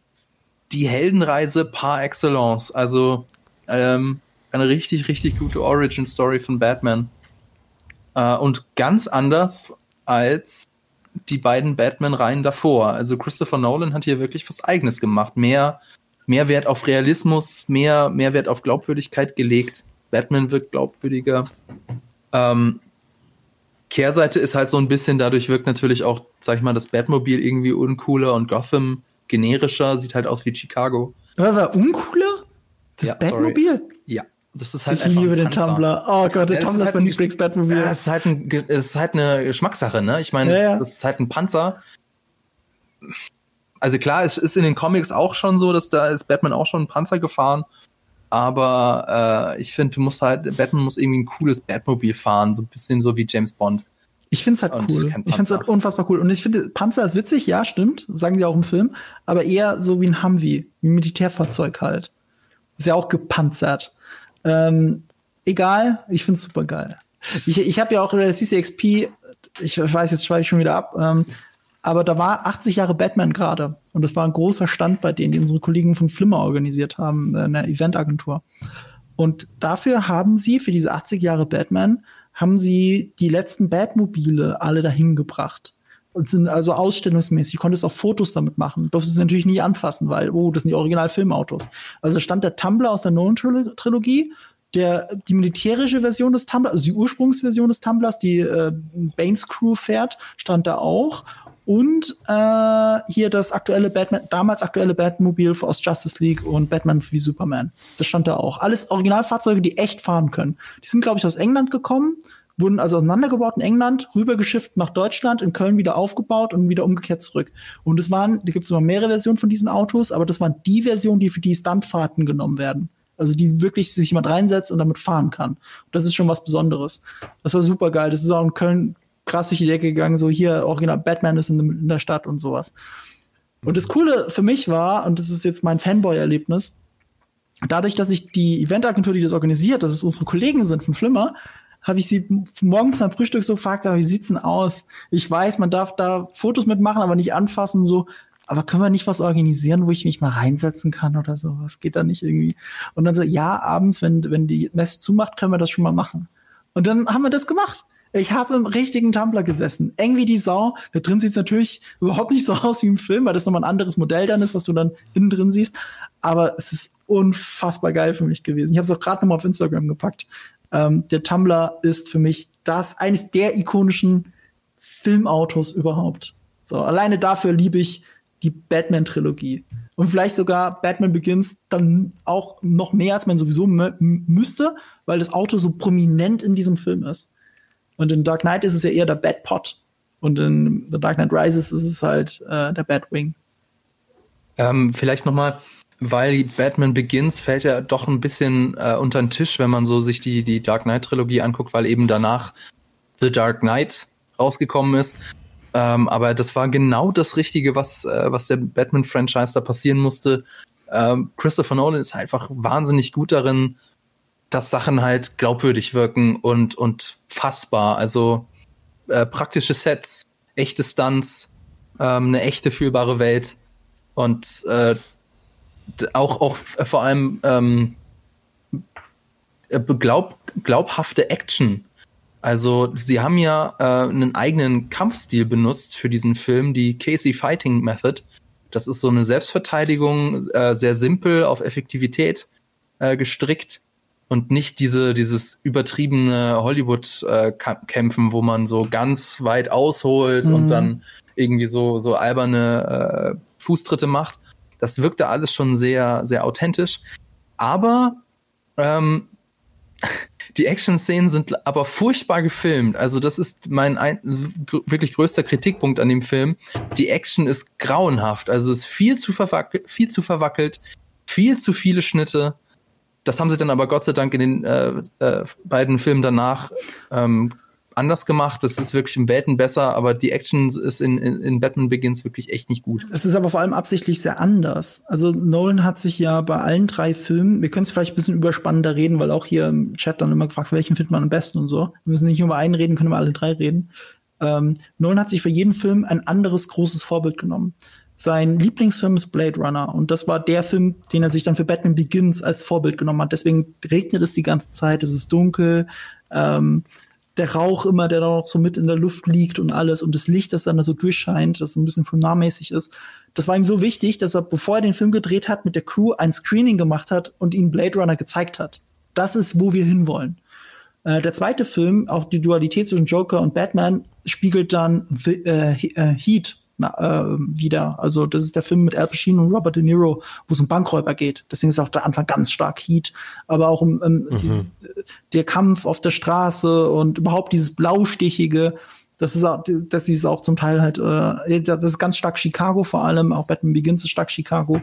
Äh, der dritte Teil spielt ja eher in Pittsburgh, ist der eher gedreht, weil er auch wieder eine andere Atmosphäre ausstrahlen soll mit dem Schnee und mit dem Straßenschlachten da, da ist die Inspiration eher Tale of Two Cities von Charles Dickens. Mhm. Ein Roman über äh, Bürgeraufstände. Kann man stark auch vergleichen mit Gangs of New York. Äh, ja, das sind unterschiedliche Vorbilder. Und ich glaube, deswegen finde ich auch Batman Begins so stark, weil natürlich Blade Runner einer meiner Lieblingsfilme ist. Und dann passt es halt auch irgendwie, dass ich ihn noch geiler finde, wobei Heat einer meiner Lieblings-Actionfilme ist. Also die geben, die geben sich wenig. So, aber die Idee bei Batman Begins war, ähm, der hat zwar diesen supergeilen Kampfstil und da gibt's auch auf der DVD ein schönes Extra dazu, wo man mehr über diesen Kampfstil erfährt. Auch wie du gesagt hast, das ist alles sehr eng und so. Aber zwei Probleme. Das eine ist, für diesen Kampfstil ist Liam Neeson zu groß tatsächlich. Er ist nämlich 1,90 oder sowas und äh, dieser Kampfstil kommt aus Asien, das, das von kleinen Menschen wird das ausgeführt. Und die mussten dann den etwas für ihn abändern, diesen Stil. Er muss ihn viel gebückter machen, damit er das auch machen kann. Das ist das eine, das wirkt deswegen komisch. Das andere ist, ähm, Nolan wollte, das ist ein sehr Batman-zentrischer Film, da heißt ja auch Batman Begins. Und deswegen sollten die Kämpfe so geschnitten und gedreht sein, dass man sich als Zuschauer fühlt, wie die Leute, die gerade von Batman verprügelt werden. Okay. Deswegen ist das so super hektisch geschnitten. Mm. Und das war aber für die anderen Teile gar nicht wichtig. Der zweite Teil war eher große Panoramen, wie ein Heat. Ja. Also sind wir auf einmal mit, du siehst alles, alles in einer Kameraeinstellung, du siehst die ganze Choreografie die sich dann teilweise auch sehr langsam ab, abspielt, während sie in Batman Begins super schnell geschnitten ist. Oder in ähm, The Dark Knight Rises hast du dann eben diese Straßenschlacht, dann gehst du noch weiter raus und dann gehst du ins Getümmel rein und so. Das ist ganz anders. So, und das ist in Batman Begins von der künstlerischen Absicht her eigentlich ziemlich cool, dass du dich fühlst, wie der, der verprügelt wird. Aber, wie du schon sagst, es ist unübersichtlich. Die schöne Choreografie geht komplett verloren. Ja. Die geht, die geht ähm, komplett verloren. Und äh, was mir auch aufgefallen ist, dass Batman halt teilweise wie in einem Horrorfilm inszeniert wird. Also mhm. mit Jumpscares und allem. Wie du gesagt hast, du sollst dich fühlen wie, wie seine Opfer. Und ähm, das hat klar, Batman von 89 hat das teilweise so gemacht, aber so richtig effektiv, auch so mit einem Batman, der so aus den Schatten kommt und dann wieder sich in die Schatten zurückzieht, das hat eben Batman Begins richtig, richtig gut gemacht. Was, ähm, was äh, Nolan auch schon da gemacht hat, finde ich, Batman, also die kleinen Sachen, wie er Batman nicht lächerlich darstellt. Zum Beispiel, er nennt Batman in dem Film immer wieder The Batman. Aber auch so, so ausgesprochen, The Batman. Und dieser kleine bestimmte Artikel, den sie immer davor setzen, macht es weniger albern.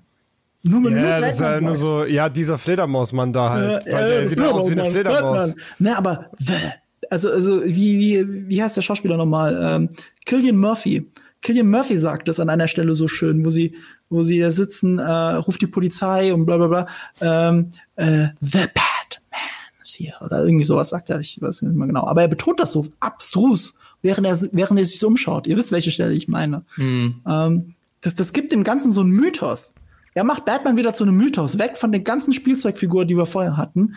Das ist auf einmal wieder eine Legende, die über, die über sie hereinbricht, wie eine Urgewalt. Und das ist dann auch noch so geschnitten. Ich glaube, deswegen liebe ich Batman Begins so. Ich finde aber auch, dass Batman Begins von allen drei Filmen tatsächlich der rundeste ist. Der am ehesten gut durchdramatisiert ist, äh, keine überflüssigen Szenen hat, keine überflüssigen Subplots hat, sondern wirklich so rund geschlossen in sich funktioniert. Was The Dark Ja. Knight aber so stark macht, ist natürlich Heath Ledger und alles, was damit dazukommt. Die moralischen Aspekte, dass du dich fragst, was ist jetzt richtig und was falsch. Das fragst du dich gar nicht so sehr bei Ras Al Ghul. Ne? Könntest du, klar, hat er, hat er recht oder hat er nicht recht, muss man diese Stadt bestrafen, aber irgendwann am Ende des Tages denkst du, es ist auch nur ein Verrückter, der, der zu viele Leute umbringen will. Aber bei, bei, bei die moralischen Implikationen beim Joker sind völlig andere. Und, und, Und du erwischst es immer der wieder Film- dabei, dass du sagst, er hat doch recht, eigentlich hat er recht. Und der Film nimmt die Thematik ernst. Also ich Ja. meine, dieses, äh, dieses Dilemma, dieses moralische Dilemma, Batman, Dilemma, Batman muss sich zwischen zwei Menschen, die er rettet, entscheiden. Das haben wir doch schon so oft gehabt. Selbst in Batman Forever war das, dass sich der Held entscheiden muss. Und in Batman Forever ist es so, dass er letztlich beide rettet. Nicht so in The Dark Knight. Da ist es tatsächlich so, dass er sich für einen entscheiden muss und der andere stirbt dann. Und er entscheidet sich auch noch falsch, ohne es zu wissen, weil der Joker ihn ausgetrickst hat. Genau, und das ist eben, das ist, wie du gesagt hast, diese, diese, ähm, diese moralische, philosophische Ebene, die, die dann auch neu hinzukommt, die eben diese Christopher Nolan-Filme auch zu was Besonderem machen, so, so etwas mehr als einfach nur einem simplen Superheldenfilm. Zum Beispiel das Finale ist im Prinzip das Gefangenendilemma aus der Spieltheorie. Also ähm, zwei, kennt ihr vielleicht so zwei Gefangene werden Welches beschuldigt? Finale meinst du jetzt? Finale In von The Dark Knight. Okay. Also äh, ich, jetzt mal ohne Spoiler. Äh, zwei Gefangene werden beschuldigt, ein Verbrechen begangen zu haben. Sie werden einzeln verhört und können nicht miteinander kommunizieren. Und es gibt unterschiedliche Strafen, je nachdem, ob sie leugnen oder gestehen. Äh, das ist so ein ganz interessantes äh, Gedankenexperiment, dass man sich so, was würde jetzt der andere machen und wie werde ich mich entscheiden, was ist so das Beste, was ist so der, der beste Outcome für mich. Mhm. Und ähm, sowas, was ja schon recht ähm, wissenschaftlich ist, dann aber in einem Superheldenfilm. Ist auch total interessant. Also du meinst jetzt wegen dem Dilemma, das der Joker auslöst mit dem Zünder. Ja, genau. Das Ja. ist, das ist ähm, das Gefangenendilemma par excellence. Ähm, ich muss tatsächlich gestehen, das hat mir, also jetzt, ich meine, der Film ist von 2008, da dürfen wir schon ein bisschen spoilern, oder? Ja, also ja, ich hau raus. Ja, also ich muss tatsächlich sehen, beim allerersten Mal hat mir so das Ende nicht gefallen. Es ist ja ein Happy End, also die, äh, die schmeißen äh, den Zünder weg, die Gefangenen, und die anderen äh, sagen ja, nee, ich will den Zünder dann doch nicht drücken. Da hätte es mich irgendwie für, für zu der düsteren Thematik tatsächlich des Films irgendwie doch besser gepasst, wenn, wenn das tatsächlich eins der Schiffe in die Luft geflogen wäre. Aber ähm, die Wahrheit ist ja so, der Mensch ist im Grunde gut. Und das ist ziemlich ungewöhnlich, dass man das in einem Hollywood-Film so auch gezeigt bekommt. Äh, das hat mich tatsächlich lange gebraucht, um das so zu akzeptieren, weil man das eben in den vielen Filmen wird es immer so gezeigt, dass der Mensch ein sinnloses, äh, geistloses Herdentier ist, das immer nur an sich selber denkt. Und deswegen war das auf den ersten Blick so total unpassend, aber eigentlich ist es tatsächlich so, wenn, auch in der Realität, wenn du Menschen vor so ein Dilemma stellen würdest, würde es wahrscheinlich genau so ausgehen wie in dem Film auch. Ähm, musste ich mich tatsächlich erst ein bisschen dran gewöhnen. Und der Film spielt ja auch damit, dass man denkt, man würde anders handeln. Also du denkst auch, ja, natürlich drückt er jetzt einen Zünder. Der Typ, der drückt jetzt drauf für alle anderen, weil sonst keiner machen will. Und dann wirst du doch eines Besseren belehrt. Und der Film selber hat ja auch kein perfektes Happy End. Das macht's ja auch so schön, finde Mhm. ich. Er geht von der, du hast mit Batman Begins natürlich jetzt den Helden aufgebaut und dann beginnt ja auch der Film mit dieser perfekten Zusammenarbeit zwischen Batman und der Polizei. Und das muss am Ende aufgelöst werden und zerbricht. Und das macht es irgendwie nochmal so schön stark, weil, auch, weil du nicht denkst, dass das darauf hinausläuft. Ich liebe The Dark Knight. Dark Knight ist tatsächlich also ein bisschen lang, mit 153 Minuten ein bisschen einen Ticken zu lang, aber ansonsten auch, also einer meiner absoluten Lieblingsfilme ever.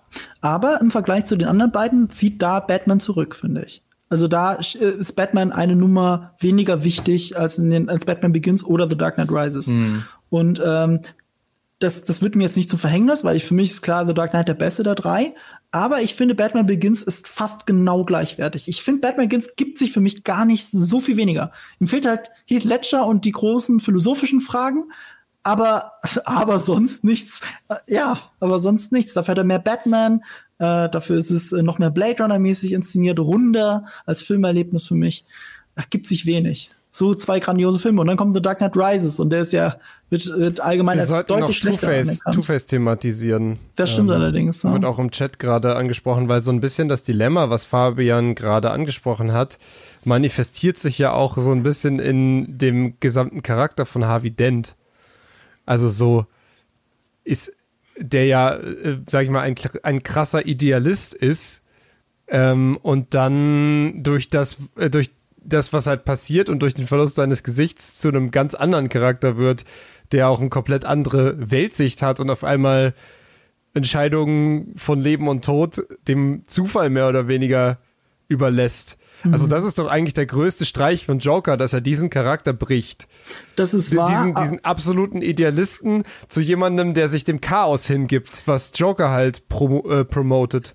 Das, das ist absolut richtig, aber ich finde, das war auch mal der aufgesetzte Teil in der Story tatsächlich. Weil so geil der Dialog zwischen Joker und Harvey Dent ist im Krankenhaus mit dem I'm a dog chasing cars. I don't know what to do if I caught a car. But ähm, hm der Fa äh, Two, äh, Two-Face muss ja schlau genug sein, um zu wissen, dass es ja nicht stimmt. Alles, was Joker macht, folgt in Wirklichkeit einem Plan. Und mhm. er fällt trotzdem drauf rein und die, und der Sprung zwischen mein, meine Freundin ist gerade gestorben und ich war ein, ein weißer Ritter für diese Stadt und ich erschieße jetzt den Sohn von, von Jim Gordon. Wenn es einer verdient hat, dann das Kind. So, das ist, das ist mir zu krass. Aber mhm. es funktioniert innerhalb einer Comicwelt schon. Nur in diesem so grandios perfekten Film The Dark Knight, wie The Dark Knight nun mal ist, ist das tatsächlich die größte Plot-Convenience, die der Film hat. Ja, sehe ich auch. Das so. ist ein Nachteil, aber ich guck's trotzdem für mein Leben gern, weil äh, äh, äh Aaron Eckhart, Aaron Eckhart, mhm. Aaron Eckhart ist fantastisch als, als Two-Face. Ich fand auch die Herleitung so schön mit dem Namen, dass er vorher äh, in Internal Affairs gespielt hat äh, und ähm, also Internal Affairs, so heißt auch ein Film, das ihn gespielt hat, Internal Affairs äh, war und deswegen von den Cops als Two-Face gesehen wurde, als Verräter und zweigesichtig. Und das war so eine geile Herleitung. Nicht dieses hier, sondern jetzt passt es aber dazu. Ach, das ist schön. Großartig. Aber es war hergeleitet, es war stark hergeleitet. Und das ist auch der einzige CGI-Moment in dem Film, der nicht perfekt gealtert ist, finde ich. Die haben sich einen Tick zu viel getraut. Ein bisschen mhm. weniger, ein bisschen, bisschen weniger Augen zeigen. Aber das sind wirklich, das ist ja man auf so kackhohem Niveau bei einem Film, der so viel echte, schöne Effekte hat.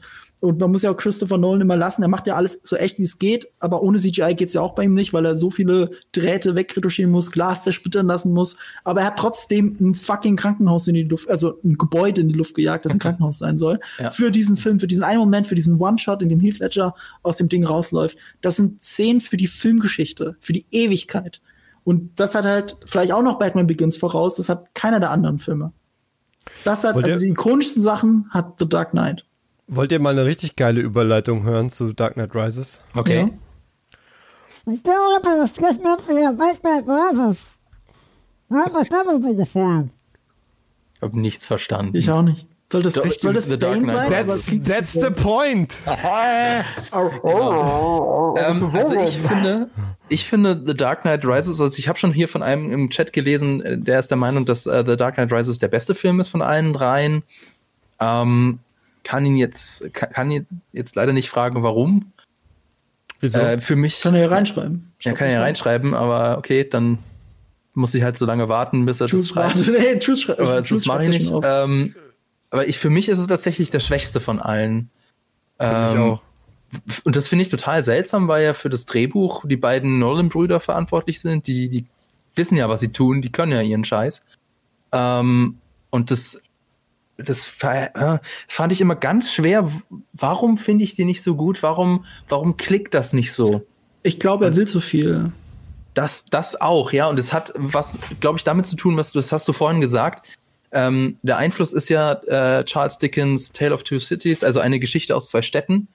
Ähm, da geht es um die französische Revolution und ähm, gibt ganz, ganz viele Parallelen dazu in dem Film. Unter anderem liest Commissioner Gordon aus dem Ende von eine Geschichte aus zwei Städten vor. Ähm, also klarer geht's ja gar nicht. Aber das Problem ist eben für mich, dass diese Parallele eben nicht ganz passt, weil in, also in eine Geschichte aus zwei Städten geht es unter anderem um Ungerechtigkeit. Und das passt eben nicht, weil du hast eben die Dekadenz der französischen Oberschicht und die Ausbeutung, und dem steht in The Dark Knight Rises nichts entsprechendes gegenüber. Also klar ist es irgendwie teilweise ungerecht, du hast Leute, die weniger verdienen und du hast Leute, die, die reich sind, aber das ist halt Kapitalismus. Also, also du, meinst, halt es, du meinst, es fehlt jetzt so das Ultralight der, der Ärmsten, also der Ärmsten sozusagen, in, die halt in kaum eine Geschichte aus zwei Städten geht's um Sklaverei, geht's darum, dass halt die einen wirklich vor Hunger verrecken und die mhm. anderen in, in Saus und Braus leben und das passt hier einfach nicht. Oder es geht, es geht immer also, weiter. Zum Beispiel auch Blackgate Prison ist ganz klar Bastille, also das Symbol für die exzessive Autorität des Königs. Aber das passt auch hier überhaupt nicht, weil Blackgate ist einfach nur ein Gefängnis. Und äh, in Bastille bist du reingekommen, wenn du die falsche äh, Religion hattest, wenn du den falschen Adligen blöd angeguckt hast. Und in Blackgate sitzen halt Verbrecher drin. Und äh, diese, diese Fallhöhe passt einfach nicht äh, ich finde, die High Society wird ja schon dargestellt und auch kritisiert. Ähm, das sind dann quasi die, die Adligen in diesem Film. Aber das Gegenstück, die Leute, die sie unter den Betten rausziehen, was ja sehr starke Szenen sind, das sind aber Verbrecher. Das sind einfach nur die Leute von Bane. Und mit denen kann ich ja in dem Moment gar nicht, äh, mit denen kann ich mich gar nicht identifizieren. Sie sehen sich als die Opfer der, dieser Gesellschaft vielleicht oder sind, sind in der Position, diese Gesellschaft dafür zu bestrafen. Aber ich habe ja nicht gesehen, wie die Gesellschaft ihnen irgendetwas angetan hätte. Das sind einfach die Einwohner einer Stadt in verschiedenen Schichten von mir aus und manche stehen weiter oben, manche weiter unten, das mag sein. Aber welche, wie passen die in dieses Konstrukt rein? Das ist gar nicht der Fall. Das ist losgelöst davon. Um es anders auszudrücken. Ich habe ja schon gesagt, die ersten zwei Filme sind inspiriert von zwei der besten Filme aller Zeiten. Blade Runner und Heat. Aber welcher Film ist das Vorbild von, von The Dark Knight Rises? Es ist ein Roman. Und er packt viel zu viel in diesen Film rein. Ich glaube, das andere Problem ist, muss man aber auch an der Stelle sagen, er hätte ja natürlich lieber einen Film mit Heath Ledger gemacht. Und wenn Heath Ledger nicht gestorben wäre, hätten wir nicht was, was komplett anderes gekriegt als The Dark Knight Rises. The Dark Knight Rises ist ja quasi aus einer Not herausgeboren. Ob man möchte oder nicht. Und das tut dem Film schon nicht gut, dass er aus einer Not herausgeboren ist und dass er ein Buch als Vorlage nimmt, wohingegen die anderen grandiose Filme als Vorlage genommen haben, was Nolan in dem Fall geholfen hat. Ich finde, das merkt man auch viel zu sehr. Also, dass der, dass Bane sozusagen, also ich, der kommt für mich nie darüber hinweg, dass ich halt so das Gefühl habe, okay, das ist die Notlösung, nachdem es nicht nochmal einen Joker von Heath Ledger geben konnte. Ich finde, das merkt man halt die ganze Zeit. Ich finde auch, dass der Charakter dann teilweise auch genau die gleichen pseudo-deepen Philosophien transportiert und es irgendwie verfehlt halt, ein eigener Charakter zu werden, der wirklich ganz anders funktioniert als der Joker. Ja, er stellt sich auch nicht als der ultimative Bösewicht raus am Ende, sondern ist der Handlanger des ultimativen Bösewichts. Aber der ja. ultimative Bösewicht in Form von, äh, äh, wie hieß die nochmal? Äh, Ghoul auf jeden Fall, Nachname. Ähm, Taya? Taya? Äh, in Marion. Äh, Marion Cotillard, Cotillard war die Schauspielerin. Nennen wir sie einfach so. Ja, ist egal. Auf jeden Fall, sie ist ja der ultimative Bösewicht. Und damit ist sie ja auch nicht die, die ständige Präsenz, so wie es Bane war. Wobei ich Bane immer noch cool finde. Ich finde tatsächlich Tom, äh, also ich finde, äh, Tom Hardy hat das Beste daraus gemacht. Also dieser sophisticated Bane, den finde ich super ikonisch. Ich finde ihn geil. Aber äh, ja, da fehlt was. Jetzt wurde im Chat auch schon gesagt, das ist natürlich das Problem. Äh, jemand hat gemeint, Heath Ledgers Tod hat das Drehbuch beeinflusst. Das ähm, ist nicht das, was ich gemeint habe, weil das muss man dazu wissen. Zwar wollte Nolan eine Trilogie machen, hat aber keinen Masterplan für die Trilogie gehabt. Er hat einen Film gemacht, hat am Ende die Joker-Karte reingestellt und er hat selber auch zugegeben, ja, wir haben das mit Joker gemacht, weil es ein witziges Ende fand, aber wir wussten nicht mal, ob es eine Fortsetzung gibt, keine Ahnung. Und, äh, und wenn, dann werden wir schon gucken. Sie haben wirklich immer von Film zu Film gedacht. Deswegen fühlen sich auch alle drei Filme so eigenständig an weil da gibt es keinen mhm. Masterplan. Also eigentlich streng genommen hat Heath Ledger nicht das Drehbuch beeinflusst, sondern beeinflusst, welche Story man überhaupt erzählen möchte. Also man hätte bestimmt was komplett anderes erzählt. Ich würde behaupten sogar nicht mal dieses Tale of Two Cities. Ich glaube, das wäre es noch nicht mal geworden mit Joker, sondern irgendwas komplett anderes. Aber dadurch, dass es nicht da war, dadurch, dass er diese Dualität nicht erzählen konnte zwischen Joker und Batman, was wofür es auch zig Vorlagen gibt, musste er was komplett anderes aus dem Hut zaubern. Und deswegen haben wir bekommen, was wir bekommen haben. Ich find's immer noch cool. Also auch die Musik von Hans Zimmer ist in diesem Film unfassbar. Also dieser Chant, äh, den liebe ich. Also wenn er aus der Bastille quasi äh, rausklettern muss.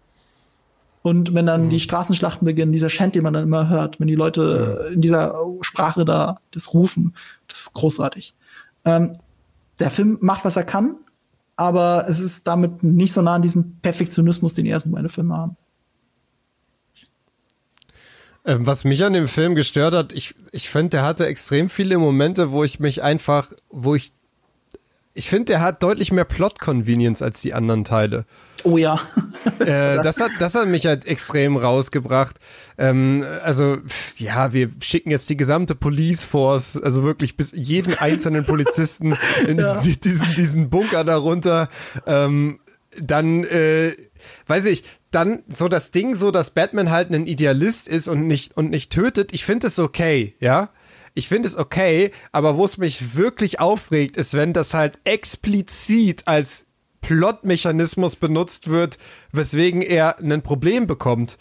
Und es gibt ja wirklich diese Szene, wo der Joker, äh, ne, der Joker sag ich schon, wo Bane auf dem Dach ist und er fliegt halt mit dem Batwing so direkt vor ihm. Er, er könnte halt alles, er könnte es halt komplett verhindern, indem er ihn einfach nur ausschaltet. Ähm, aber macht er halt nicht, weil er halt Batman, Good Guy Batman ist und danach es, es wird alles beschissen, weil halt äh, Bane weiter existiert. Und das ist halt dann, da denke ich mir echt so, ach, come on, dann, wenn er dieser Idealist ist, cool, aber dann bitte inszeniert es halt nicht so krass so, dass er halt die Möglichkeit hat, aber es nicht tut. Das hat mich wirklich aufgeregt. Da hat wirklich der Charakter Batman für mich so gelitten, so ein bisschen in dem Moment. Weil ich halt dachte, ey, wie dumm bist du, jetzt schalt den halt aus.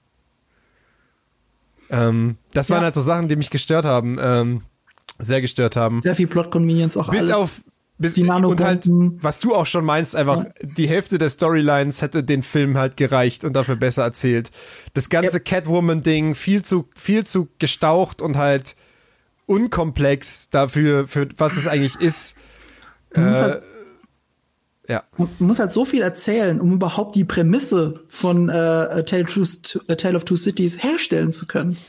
Also wie du sagst, also mit den Polizisten da reinjagen, alle Brücken wegsprengen, perfekt irgendwie die Regierung erpressen, so dass es irgendwie Menschen möglich wäre. Und selbst dann hätte ich gesagt, ich glaube immer noch nicht, dass es am Ende ist, dass da keiner reingeht und dann die Leute alle abhauen oder so. Ich kann mir, das, ist, das wirkt alles zu albern für mich. Äh, aber man kann es auch schlucken und dann einfach akzeptieren und dann ist es immer noch ein guter Film. Also ja, daran, daran scheitert für mich nicht. Dafür ist er viel zu gut inszeniert. Ich, ja. was bei mir auch immer die, die, die, die, die Zehennägel aufrollt, ist ähm, diese Straßenschlacht selber, wenn sie aufeinander zurennen alle. Und dazwischen sind ja Leute mit Sturmgewehren.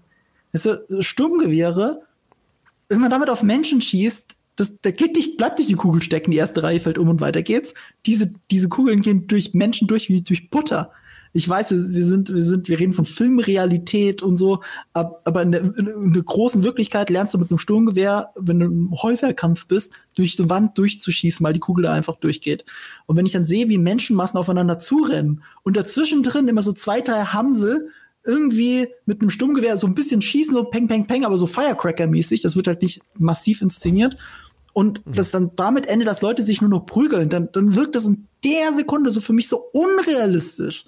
Es macht so alles kaputt und dazwischen ist dann Batman, der Gummiäumel, wie Michi gesagt hat, bei Tageslicht, der sich dann noch mit Bane kloppen kann.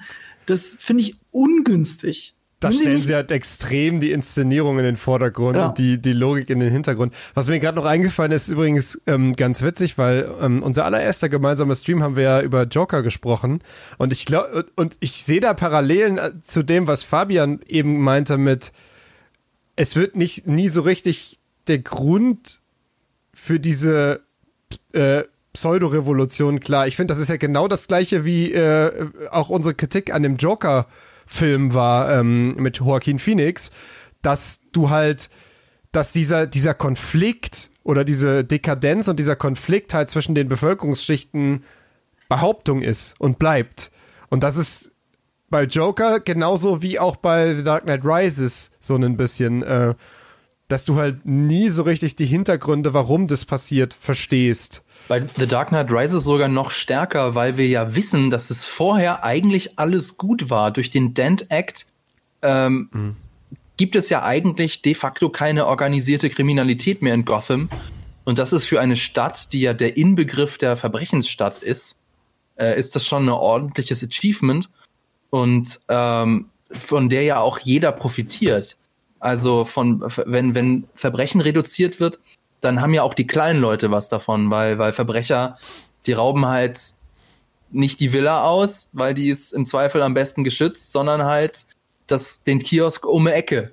Mhm. Ja und ähm, deswegen finde ich es auch so wenig nachvollziehbar, warum dann quasi gefühlt von jetzt auf gleich so äh, eine Rebellion da ausbricht. Das ist ihm tatsächlich auch angekreidet worden, Christopher Nolan, dass, dass äh, Dark Knight Rises eine äh, Schmähkritik an der Occupy Wall Street Bewegung sei. Was ich ihm jetzt nicht unterstellen will, aber ich kann verstehen, woher der Kritikpunkt kommt. Hm. Weil, ähm, ja, es wirkt irgendwie so, so wie eine, eine Kritik an, an dem Mob. Also so, ja, macht das nicht. Äh, ja. erhebt euch nicht, ähm, haltet, haltet die Klappe und äh, konsumiert weiter. Ja, und dann sind wir uns deswegen, ja alle einig. Deswegen war The Dark Knight Rises für mich am Ende dann halt auch ein auf jeden Fall cooler, unterhaltsamer Film, aber er erreicht halt nicht dieses höhere Level, wie The Dark Knight irgendwie für mich erreicht hat, wo ich halt wirklich sag, und wie du auch gesagt hast, Marco, wo halt Sachen drin sind, die Filmgeschichte werden, so, weil sie so gut sind. Ähm, und das Außer Bane. das ist wirklich ikonisch geil, das, das muss man sagen. haben Sie das nicht auch noch irgendwie bearbeitet oder so? Dass es nee, das ist, äh, sie haben es gemacht und haben festgestellt, dass es schlechter funktioniert als die Original. Ah, so war das. Also, ja, also genau. also angeblich ist es so, ich glaube, das On-Set-Voice, wenn man so sagen kann, also wie ah, er okay. durch die Maske klingt. Und sie haben sie nochmal nachvertonen lassen, wenn ich es richtig weiß. Und das klang nicht so geil wie äh, dieses Genuschel dadurch. Und haben sie mhm. das gemacht. Das ist okay. Das ist, das ist nicht. Äh, das, Wobei eine, eine Szene ist schon legendär geil und die ist das, das Stadion, was auseinanderfällt. Die ist, das ist Hammer. Ist, die ist schon ultra und, heftig. Und der Junge, der singt, das ist wirklich geil. Die ist Oder? wirklich ultra heftig, ja. Die Szene, also die, hm? die bleibt in Erinnerung. Und was sagt Bane? What a lovely voice. Das ist geil. Das ist wirklich geil. Ich, ich wünschte, man hätte nur noch einen besseren Film draus gemacht. Das ist ein guter Film, aber es hätte ein super Film sein können. Ja. Äh, egal. Aber, aber das ist halt, ähm, um mal eine Überleitung zu schaffen, weil wir jetzt schon so lange über Nolan geredet haben und da könnte man alleine darüber stundenlang reden. Ähm, äh, Mr. Manu aka Urban Cinema hat eine Frage gestellt, die ich vielleicht damit beantworten kann als Überleitung. Was ist aus der News geworden, wenn es bei The Flash nicht mit Michael Keaton funktioniert, einfach Bale anzufragen? Also wäre das eine Möglichkeit? Und da möchte ich an der Stelle sagen, nein, das ist keine Möglichkeit, weil Christopher Nolan und Christian Bale komplett damit abgeschlossen haben. Ich habe immer wieder gelesen, auch gerade im Zug daran, dass man äh, im Zuge dessen, dass man DC-Filme, die neuen DC-Filme gerne kritisiert. Warum macht das nicht einfach Christopher Nolan weiter? Der hätte das so weitermachen können. Warum? Warum holt man ihn nicht zurück? Warum holt man nicht Christian Bale wieder und lässt ihn das da machen? Er, also erstens wollen die zwei zusammenarbeiten, die wollen nicht getrennt voneinander arbeiten, aber andererseits, sie haben halt ihre, ihre Filme zu Ende gebracht. Sie haben ein eigenes, in sich geschlossenes Universum geschaffen. Und es passt einfach nicht, sie da wieder rauszuholen. Bei Michael Keaton passt es noch eher, weil sein Film ja fortgesetzt wurde. Seine Batman-Filme wurden ja mit Val Kilmer und George Clooney theoretisch zumindest fortgesetzt. Das ist schon ein bisschen alberner. Das nimmt sich schon ein bisschen weniger ernst. Und da kann man das, glaube ich, ganz gut machen. Und es muss ja nicht mal der gleiche Batman sein. Er kann ja einen anderen Batman spielen, halt äh, in dem Multiversum von DC. Es würde aber nicht zu Christian Bale passen. Und Christian Bale würde auch keine normalen Comicfilme machen. Wobei, das ist jetzt auch Quatsch, weil jetzt fällt mir gerade ein, dass er ja als Bösewicht gecastet worden ist für den neuen Tor. Also, also er auch eher traut sich mal wieder krass zu overacten, was anderes zu machen, glaube ich zumindest. Hm. Mal etwas, wo er sich nicht irgendwas anfressen muss oder sich runterhungern muss dafür. Aber äh, ja, das passt einfach nicht. Und da kommen wir dann auch damit zu Justice League oder überhaupt zu dem neuen DC Extended Universe, weil uh. da geht ja einiges. Und Christopher Nolan hat ja immerhin Man of Steel und Batman wie Superman noch mitproduziert. Das darf man nicht ganz vergessen. Er ist nicht unschuldig an diesem Film. Und sein Co-Autor, also, beziehungsweise Storygeber The Dark Knight, ähm, David S. Goyer, war ja auch maßgeblich daran beteiligt an diesem neuen Film. Mhm. Na dann. Also. Lass uns drüber sprechen. Ich finde, bei Man of Steel merkt man das noch am ehesten, dass er da beteiligt hat. Da hat er auch die meiste Macht gehabt und ab da der war ja auch mit Abstand der Beste. Man of Steel? Fand ich schon. Ich fand Man of Steel war echt ein guter Film. Jetzt, wo du es sagst, ist ja vielleicht wirklich, ja, doch, als filmisches Erlebnis. Also da hatte ich, ich am wenigsten, mit Abstand am wenigsten dran auszusetzen, äh, muss ich sagen, als an den anderen. Die waren jetzt auch nicht per se schlecht, aber Man of Steel war halt so cool. Das kann ich als Film irgendwie kann ich kann ich äh, kann ich äh, irgendwie als Film so annehmen. Ähm, auch wo der ja auch extrem viel kritisiert wurde für diese un unfassbare Zerstörung, die durch den durch den Kampf äh, am Ende da eingerichtet wird, äh, wo Superman ja auch nicht unschuldig dran ist, ähm, dass das mehr oder weniger einfach so hingenommen wird, ne? Aber das haben sie dann ja in Batman wie Superman aufgegriffen. Genau, das haben sie so ein bisschen, äh, haben sie eigentlich damit sozusagen das haben sie sogar sehr, super aufgegriffen. sehr gut aufgegriffen, ja. ja. Ich finde, das muss man Zack Snyder lassen. Er hat halt, ein, äh, er wurde damit beauftragt von Christopher Nolan, wenn man so will, und Warner Brothers, äh, ein eigenes DC Extended Universe zu schaffen. Ist übrigens ein inoffizieller Name. Irgendein Artikel hat das mal erfunden. DC Extended Universe. Und jetzt sagen es alle, aber Warner hat nie offiziell gesagt, das heißt DC Extended Universe. Aber alle sagen es jetzt. Er hat es aus dem Boden gestampft und dadurch fühlt sich auch alles so, alles mit, mit was er wirklich zu tun hat, organisch an.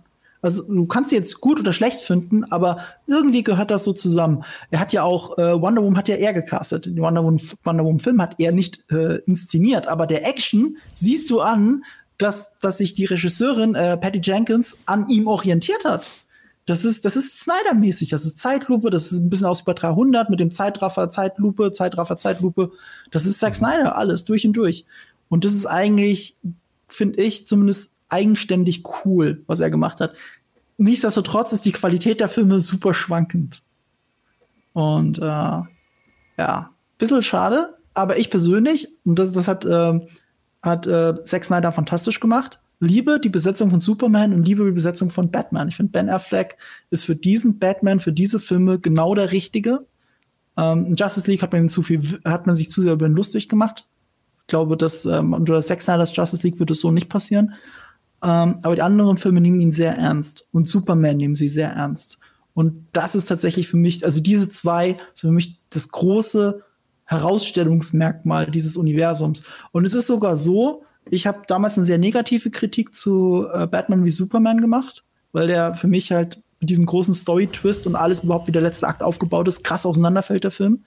Aber umso älter ich wurde, umso älter der Film wurde für mich und wenn ich ihn mal wieder gesehen habe, ich habe das Gefühl, er ist gut gealtert für mich, weil ich das, was mich stört, wegschlucken kann. Ich kann sogar diesen verrückten Doomsday einigermaßen vergessen. Aber zusammen mit Man of Steel ist es so ein schönes, rundes Erlebnis, auch in so gewaltigen, tollen Bildern erzählt, mit so tollen Schauspielern, dass ich das richtig geil finde und mich auch deswegen jetzt umso mehr auf den Snyder Cut von Justice League freue. Weil Aber ich mehr dieser Twist, Marco. Dieser Twist ist scheiße. Da musste ich im Kino, musste ich prusten. Ja, weil ich, echt dachte, dass sie das nicht ernst meinen. Ja. ähm, ich glaube, wahrscheinlich sagen mir Leute, ich verstehen bloß nicht den Twist, weil Martha, es hat ihm wieder gezeigt, dass, dass, dass, dass, äh, Superman auch nur ein äh, menschliches Wesen ist quasi. Also ja, ja aber es ist trotzdem super dumm und convenient. Super convenient. Du musst dir vor, stell dir das immer so vor. Hier im Chat wurde ja auch schon über David. Goyer lustig gemacht. David. Goyer ist halt ein Comic-Spezialist. Er hat schon mit Blade Runner, äh, Blade, Blade angefangen, glaube ich, bei Kinofilmen Comics umzusetzen. Also der ist schon lange dabei. Und der hat sich halt bei einem Drehbuchprozess gedacht, hm, witzigerweise haben ja Superman und Batman die gleiche, also die Mutter hat den gleichen Vornamen. Daraus könnte man doch was machen. Auf diese geniale Idee ist noch nie jemand gekommen. Und ich denke nur, du, du bescheuerter Idiot, das ist anderen Leuten auch aufgefallen, die sind nur nicht so dumm daraus, was zu machen.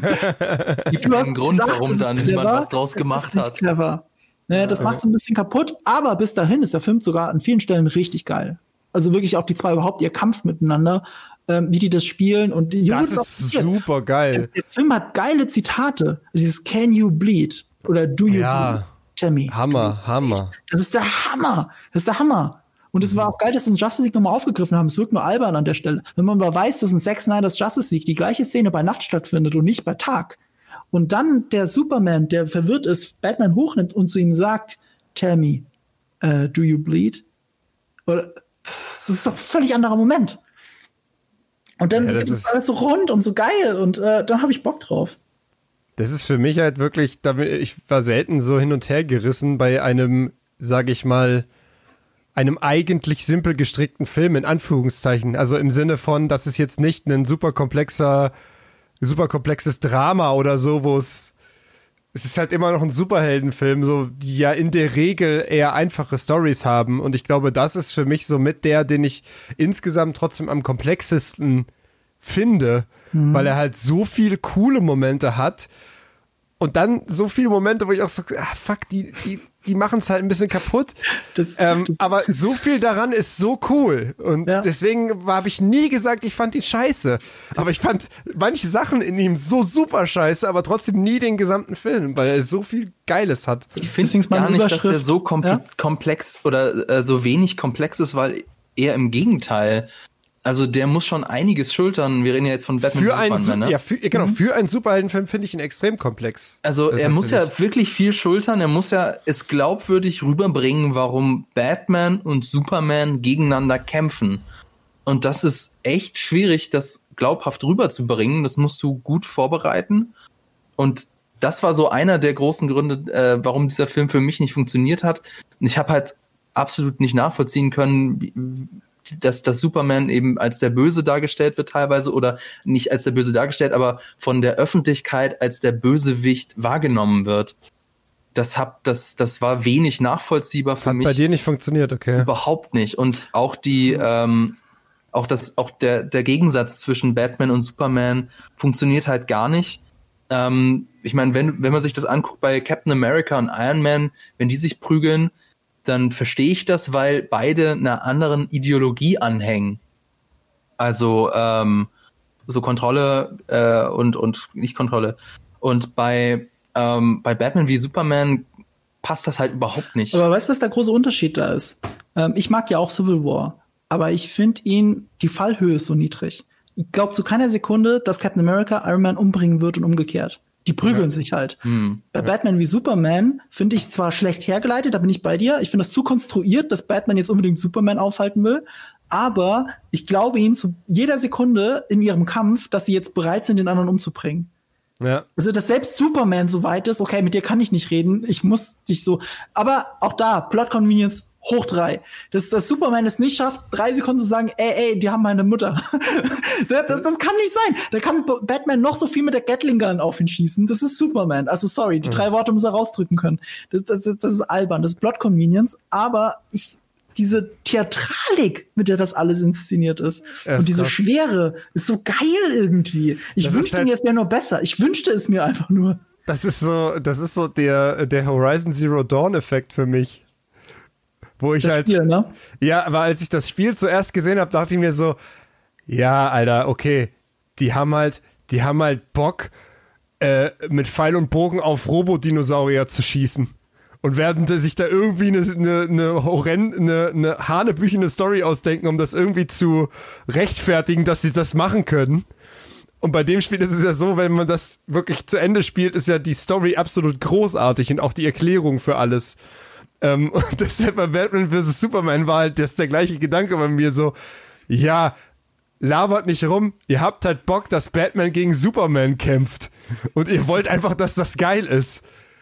Und da, aber wenn man, wenn man davon ausgeht, finde ich, dass sie es dann gar nicht mal so schlecht erklären, weil sie zeigen ja eine Begründung dafür, wie es passiert, auch wenn sie jetzt nicht bis zum Ende überzeugend ist. Aber es ist doch mehr als nur das.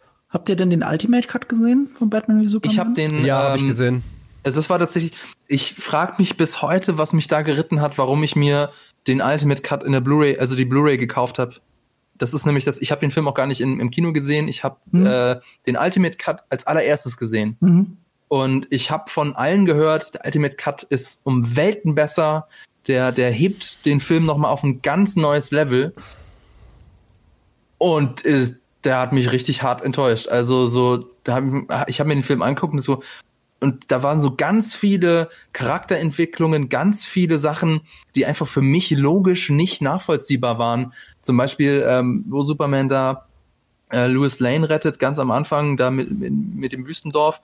Und dann ähm, macht die Öffentlichkeit Superman für den Tod der, der Zivilisten verantwortlich. Und ich habe so, wie um alles in der Welt kommt ihr darauf, dass Superman das gewesen ist? Und äh, das ist ja nachvollziehbarer in dem, also es muss ja im Original noch mal unverständlicher gewesen sein.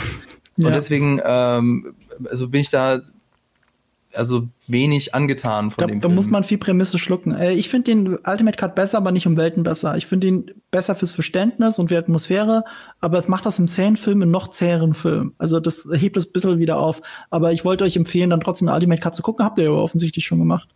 Ja, ja ich habe mir den auch angeschaut. Ähm, äh, ich fand sogar, der hat ich finde sogar, der ein paar Sachen sind schon nachvollziehbarer, fand ich. Wobei mhm. ich ehrlich gesagt, es ist sehr lange her. Das heißt, ich weiß nicht mehr explizit was. Ich weiß nur, äh, dass ich damit rausging und dachte, ah, okay, fand ich schon jetzt teilweise ein bisschen cooler, ein bisschen nachvollziehbarer. Ähm, allerdings natürlich so äh, den, den Plot-Twist am Ende, der ist ja auch nicht anders. Aber um mal auf unser Thema zurückzukommen, wie findet ihr denn Ben Affleck als Batman in beiden? Richtig gut. Ben, ben Affleck ist, also Batman ist in den äh, Zack Snyder-Filmen äh, mit der beste Part. Also mhm. der, ist der, der ist der Richtige für die Rolle. Ja, dieses, ähm, dieses Zwiegespaltene, dieses Depre äh, Depressive passt halt sehr gut zu, zu ihm. Ähm, er sieht halt auch super aus. Ähm, ich, wie war das? Wie war das Meme? Der traurige Batman oder irgendwie so? Sad Affleck. Sad Affleck, ja, das ja.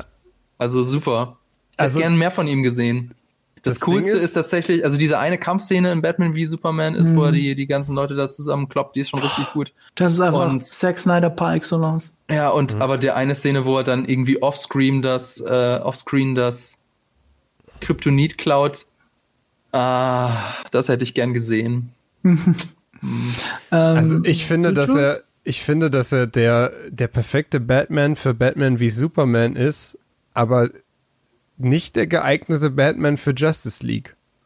Ich hatte bei Justice League äh, da Tonalitätsprobleme, gerade die äh, auch diesen Sprung, weil ich finde, er ist halt der super geile, verbitterte, äh, deprimierte ah. und äh, sehr harte Batman.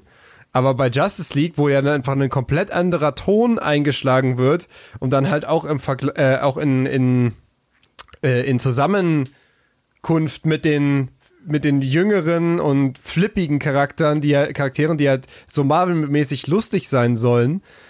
Da hatte ich, da finde ich, hat er einiges an seiner Coolness verloren dann ja. in dem Moment, wo er mit denen dann zusammen ja. war. Ja, die entmystifizieren ihn halt stark. Wisst ihr noch, wie wir bei ja. Nolan gesagt haben, da heißt es The Batman.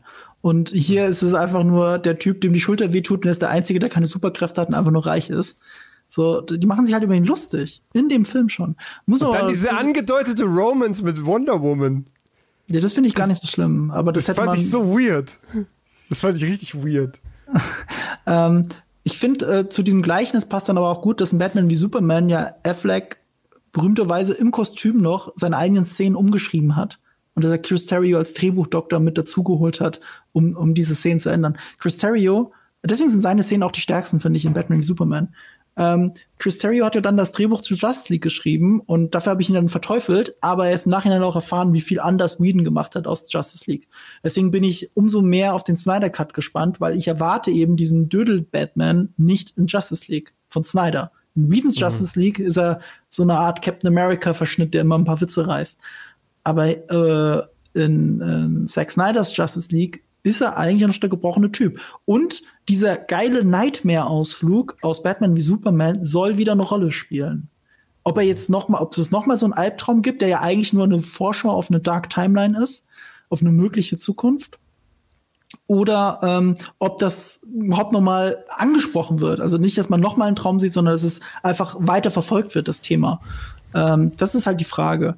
Und Justice League sollte ja auch mal zwei Teile geben. Also das ist halt Teil eins, was wir gesehen haben. Und dann gibt es einen nächsten Film, den es natürlich jetzt gerade nicht mehr gibt. Ähm, aber wer weiß, wenn dieser Justice League ein Riesenerfolg auf dem Streamingdienst sein sollte, vielleicht geht da ja noch mal was. Aber mit äh, Henry Cavill ist ja mittlerweile ein super teurer Schauspieler, mit dem einigen sie sich gerade immer noch nicht äh, vom neuen Superman-Rückkehr. Äh, Und Ben Affleck ist ja wirklich endgültig raus. Also wird schwierig, den zurückzuholen.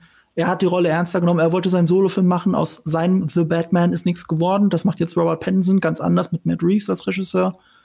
Ähm, ich glaube, damit ist Ben Affleck wirklich endgültig weg. Auch aus privaten Gründen tatsächlich. Äh, wegen der Bekämpfung seiner Alkoholsucht wollte er in diese Rolle nicht mehr zurückschlüpfen, weil ihn das daran hindern würde. Ähm, äh, lass uns mal ganz kurz, bevor wir weitersprechen, weil ich glaube, dass wir dann so langsam uns Richtung Ende bewegen, vielleicht unsere Umfrage schon mal eröffnen, damit ja. wir, oh ja. ähm, damit wir dann die Ergebnisse auch am Ende haben. Wir würden gerne von euch wissen, äh, lieber Chat, welcher Kino-Batman ist denn nun der beste?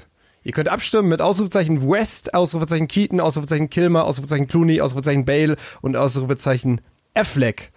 Ähm, das könnt ihr jetzt bis zum Ende des Streams noch äh, abstimmen und äh, dann werden wir äh, uns die Ergebnisse mal anschauen. Ich bin sehr gespannt. Muss natürlich relativierend dazu sagen, wir haben jetzt, wie ihr vielleicht dem Talk gemerkt habt, wir haben die äh, Animationsfilme ja ausgelassen. Also dazu zählt jetzt der Lego-Film, äh, die vielen ähm, äh, Animationsfilme, die direct to DVD rausgekommen sind, wo meistens Kevin Conroy äh, den spricht und das auch sehr geil spricht. Sehr gut. Ähm, ja. Aber das haben wir jetzt aus einfach aus das, Gründen. Das wäre sonst noch mal doppelt so lang geworden. Aber ja. äh, trotzdem, also außer Konkurrenz würde ich tatsächlich The Lego Batman Movie von 2017 noch mal nennen. Der hat mir wirklich richtig Spaß gemacht. Also Batman ist ja auch einer meiner äh, Lieblings-Superhelden. Und es war einfach eine witzige Parodie auf Batman, die ihm also aber auch also auf der einen Seite halt sich ein bisschen über ihn lustig macht und über die, diese ganze Verehrung, die ja der Charakter Batman erfährt von den Fans, aber ihn auch ernst nimmt. Ein sehr cooler Batman-Song übrigens. Äh, äh, ich singe den jetzt hier nicht, keine Sorge. Und die, die Joker-Batman-Konstellation war in war das nochmal? Ich muss ja an der Stelle gestehen. Du the best, Ich, muss ich wollte Stelle es nur schaffen, dass du doch singst. Und ich hab's geschafft. Ja. Ich muss an der Stelle gestehen, dass ich den Lego-Film, den Lego-Movie liebe. Ich finde ihn super, das ist einer meiner Lieblingsanimationsfilme, so Top 10. Aber ich habe den zweiten Teil immer noch nicht gesehen und ich habe den Batman-Film immer noch nicht gesehen, den Lego Batman-Film. Also ich liebe Will Arnett in der Rolle, aber ich kann nichts zu diesem Animationsfilm leider sagen. Also ich mag den einfach. Vor allem finde ich, ähm, passt dieses haben wir ja vorhin schon mal, habe ich es angeschnitten, dieses absurde, dieses Comic-bunte, das passt halt einfach zu diesem, zu diesem Lego-Look. Also dieses komplett äh, aus, der, aus der Realität gefallene, mit den absurden Gadgets und der, ja, wo dann die Physik oft nicht zueinander passt, das passt halt einfach in diesem Lego Batman-Film wie die sprichwörtliche Faust aufs Two-Face. Ähm, da die meisten ja schon abgestimmt haben, eine Sache, das habe ich vergessen zu sagen, ihr könnt natürlich was gewinnen, nämlich eine Woodbox. Äh, die Unbox ich jetzt, während ich aber euch frage, was ist denn euer Lieblings-Batman? Also ihr zwei. Wen wählt ihr? Ja, bei mir ist es definitiv Dark Knight. Also Christian Bale. Ja, auf jeden Fall. Also, oder warte mal, nee, Moment mal. Aha, okay. Also, wenn wir jetzt wirklich ja ein nur großer Unterschied, ob es der Batman ist oder der Film ist. Das hast du so Ja, also was ist es denn jetzt? Der Batman. Es geht um Batman. Was ist euer, wer ist euer Lieblings-Batman-Darsteller? Dann ist, dann würde ich fast sagen, ist der Batman wie Superman Affleck sogar noch cooler. Siehst du? Interessante Aussage. Die 50 Filme besser, aber ich, Affleck ist cooler. Ben Affleck, also aber nur Batman wie Superman Affleck, nicht Justice League. ja, okay, das muss er trennen. Ich finde äh, zum Beispiel Ben Affleck auch, ich finde Ben Affleck auch noch besser als Christian Bale. Aber man muss dazu sagen, zu ihren Filmen passen beide jeweils besser. Also das Christian stimmt. Bale könnte keinen Batman in einem äh, Zack Snyder Film spielen. Das würde niemals funktionieren. Und umgekehrt mhm. glaube ich auch nicht. Also Ben Affleck ist ein super Schauspieler mit sehr viel Breite äh, in seiner Schauspielerei, aber Christian Bale ist für das, was Christopher Nolan erzählen will, einfach unerreichbar gut. Ich finde es übrigens ja. geil, wie du eigentlich, während wir antworten, die Woodbox äh, auspacken wolltest ja, und wollte trotzdem ich, dich wieder dazu hinreichen lassen hast. äh, hier, also jetzt. ich wollte dazu sagen, äh, ich, ich finde, das ist so ein bisschen das James Bond-Phänomen. Also mhm. man findet ja auch immer den James Bond am coolsten, mit dem man irgendwie aufgewachsen ist. Und deswegen, ähm, ich bin mit dem in den Tim Burton-Filmen aufgewachsen, mit Michael Keaton war mein erster Kontakt zu Batman und deswegen ist mein Lieblings-Batman auch der Michael Keaton Batman. Genau das gleiche hat Michael Houston zu mir gesagt. Es ist bei jedem Batman-Fan immer der, mit dem man aufgewachsen sei. Das, das, daher kommt es eigentlich. Wobei, das ist ja, Hughes hat ja Aber gerade widerlegt. Ist ja nicht mein Affleck, erster Genau, Batman ist es gewesen. eigentlich nicht. Aber dein erster Gedanke war Christian Bale. Das war schon. Aber Das dann stimmt, äh, ja. bist du in dich gegangen und hast festgestellt, das können wir uns nüchtern betrachten, das ist Ben Affleck.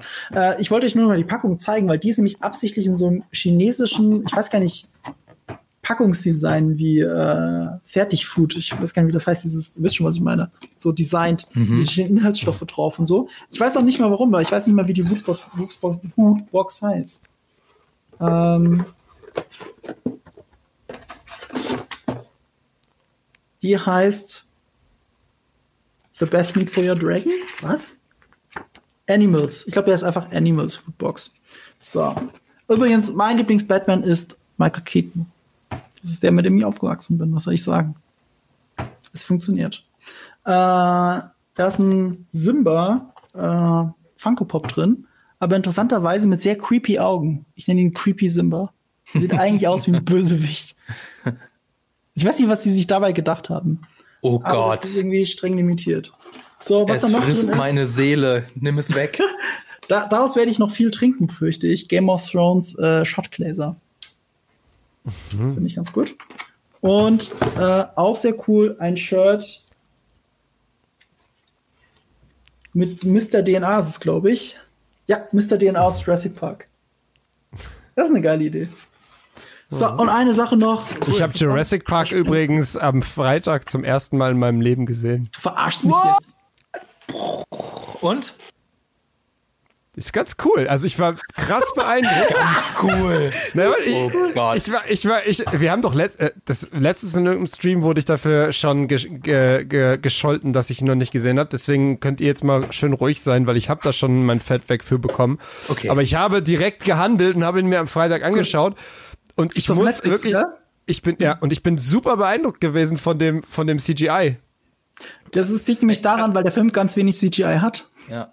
Naja, er hat halt der, äh, also er hat halt die Szenen, die er CGI hat, sind halt dann vom Lichtverhältnissen immer extrem dunkel, man sieht nicht so richtig und dadurch wird es halt wahnsinnig gut kaschiert. Ja. Ähm, und äh, das sah wirklich, wirklich gut aus. Und vor allem, wenn ich das vergleiche mit, mit Star Wars Episode 1, was irgendwie acht Jahre oder neun Jahre danach, äh, glaube ich, glaube ich, rauskam. Sechs Jahre später. Sech oder sechs Jahre später, wo ich halt echt sage, okay, Alter, das sieht halt viel schlechter aus, weil es Full CGI war sozusagen. Ähm, also war ich, war ich sehr beeindruckt und ähm, wirklich dafür, dass ich ja, wie gesagt, alte Filme mich sonst immer so ein bisschen abtören, habe ich echt meinen Spaß gehabt. Also dann muss es wirklich, wirklich gut gewesen Äh, sein. Fun Fact: Bei dem Rendering ist äh, was schiefgelaufen. Das haben die äh, Guys von hier, der, der VFX-Crew, die VFX-Guys von der Corridor Crew, ILM. haben das rausgefunden, ähm, dass äh, da ist was beim Rendern schiefgelaufen und in, in dem Film fehlt bei dem Endkampf für ein Frame der Velociraptor. Ist einfach komplett weg. Du, du, ist bist auch, du bist auch so ein Corridor Digital Gucker, ne? Sorry. Mir aufgefallen. Nee, Mega- das fällt natürlich nicht. Es ist ein Frame. Nein, ja, aber ich sehe ja, nein, nein, Re- zur Relation, ich sehe ja einen Frame als Fehler. Also ich bin ja als, als Cutter, ich sehe sofort, wenn in einem Frame was falsch ist, wenn ein Frame ausgetauscht ist, wenn in einem Frame irgendwas fehlt, dann sehe ich sofort so unterbewusst. Und das ist ja auch gar nicht so. Aber du schaust ja auch anders, wenn du im Cut-Modus bist, als wenn du dich im zurückgelehnten auf dem Sofa Filmguck-Modus was schaust. Also wenn ich mein meinen, eigenes, wenn ich mein eigenes Zeug angucke, was ich gerade geschnitten habe, dann bin ich natürlich noch krasser darauf, dann halt Framefehler zu sehen. Ich glaube, allein weil du ja auch davon ausgehst, so okay, dass ich jetzt einen Fehler gemacht habe, ist jetzt nicht weit hergeholt, wohingegen einen Film, den du dir auf einer Blu-ray oder so in deinen TV einlegst, da denkst du erstmal, denkst dir dreimal drüber nach, äh, ob das jetzt gerade wirklich ein Filmfehler war oder ob du einfach nur bescheuert bist. Das sollte stimmen, aber es ist bei mir tatsächlich nicht so. Ich, wenn ich andere YouTube-Videos sehe, sehe ich auch lauter Frame-Fehler und denke mir mal, ah, da hat er geschlampt und da hat er geschlampt. Das ist tatsächlich, ich kann mich da nicht zurücklehnen, das triggert mich unterbewusst. Ich muss meine, äh, meine Antwort ändern übrigens. Im Chat steht völlig richtig. Der beste Batman ist natürlich Abed aus Community. Okay, ja. Aber er ist ja Christian Bale eigentlich, also von daher. Ja. Also dann, Ich, bin, ich weiß das ist das Ergebnis, weil ich habe ich hab schon mal bei mir auf Social gefragt, bei Nerdkultur, es ist ähm, Christian Bale garantiert. Die Frage ist aber, wie groß? Soll ich es auflösen? Ja. yes please. Ich löse auf. Äh, Christian Bale hat gewonnen mit 67 Votes. Äh, das sind 56,8 Prozent. Danach kommt Affleck mit äh, 30,5 Prozent. Dann Keaton mit 8,5 Prozent. Dann West mit 3,4 Prozent. und ganz am Ende Clooney mit einer einzigen Stimme. Oh, der arme Clooney. Noch da würde ich mich fragen, ist das ein Trollvote? ja, und da muss man ja vor allem auch sagen. Oh, äh, stimmt, keiner für, für Val Kilmer. Oh, haben wir Kilmer vergessen? Nein. Nein! Ich glaub, nee, es hat wirklich keiner für Kilmer gestimmt. Die ist stand zur Auswahl. Oh, oh, das tut mir weh als Kilmer-Fan. Ich bin Kilmer-Fan. Und da muss ich, und da muss ich wirklich sagen, ähm, dafür, wie krass der Backlash war, als Affleck angekündigt wurde, äh, ist das doch ein ziemlich gutes Ergebnis. Er hat die Leute überzeugt, also muss man auch mal ja. sagen. Und auch der Moment, wo er zum ersten Mal gepostet wurde, diesem Schwarz-Weiß-Bild vor dem Batmobil stehend, in einem Look, der einfach The Dark Knight Returns ist, äh, hat er sehr viele Comic-Fans auf seine Seite geholt. Und das ist übrigens auch der Hauptkritikpunkt, den ich immer bei Robert Penson mitkriege, also gerade auf Social, auf Twitter und so, dass Leute Vergleichsbilder posten. Ben Affleck, Robert Pattinson. Ben Affleck, Robert Pattinson. Der eine sch schmächtige Typ, der es ja auch absichtlich so ist, und halt der, der auf einmal CrossFit macht. Das ist ähm, ein bisschen unfair gegenüber Pattinson, aber ich verstehe, wo es herkommt. Dann brauchen wir jetzt noch Gewinner, ne? Ja, wir müssen noch das, äh, Wie viele denn? Wie viel hast du denn von den Moodboxen? Eine? Zwei? Zwei. Zwei. Alles klar, dann Nikola bitte zwei Gewinner ziehen und im Chat verkünden.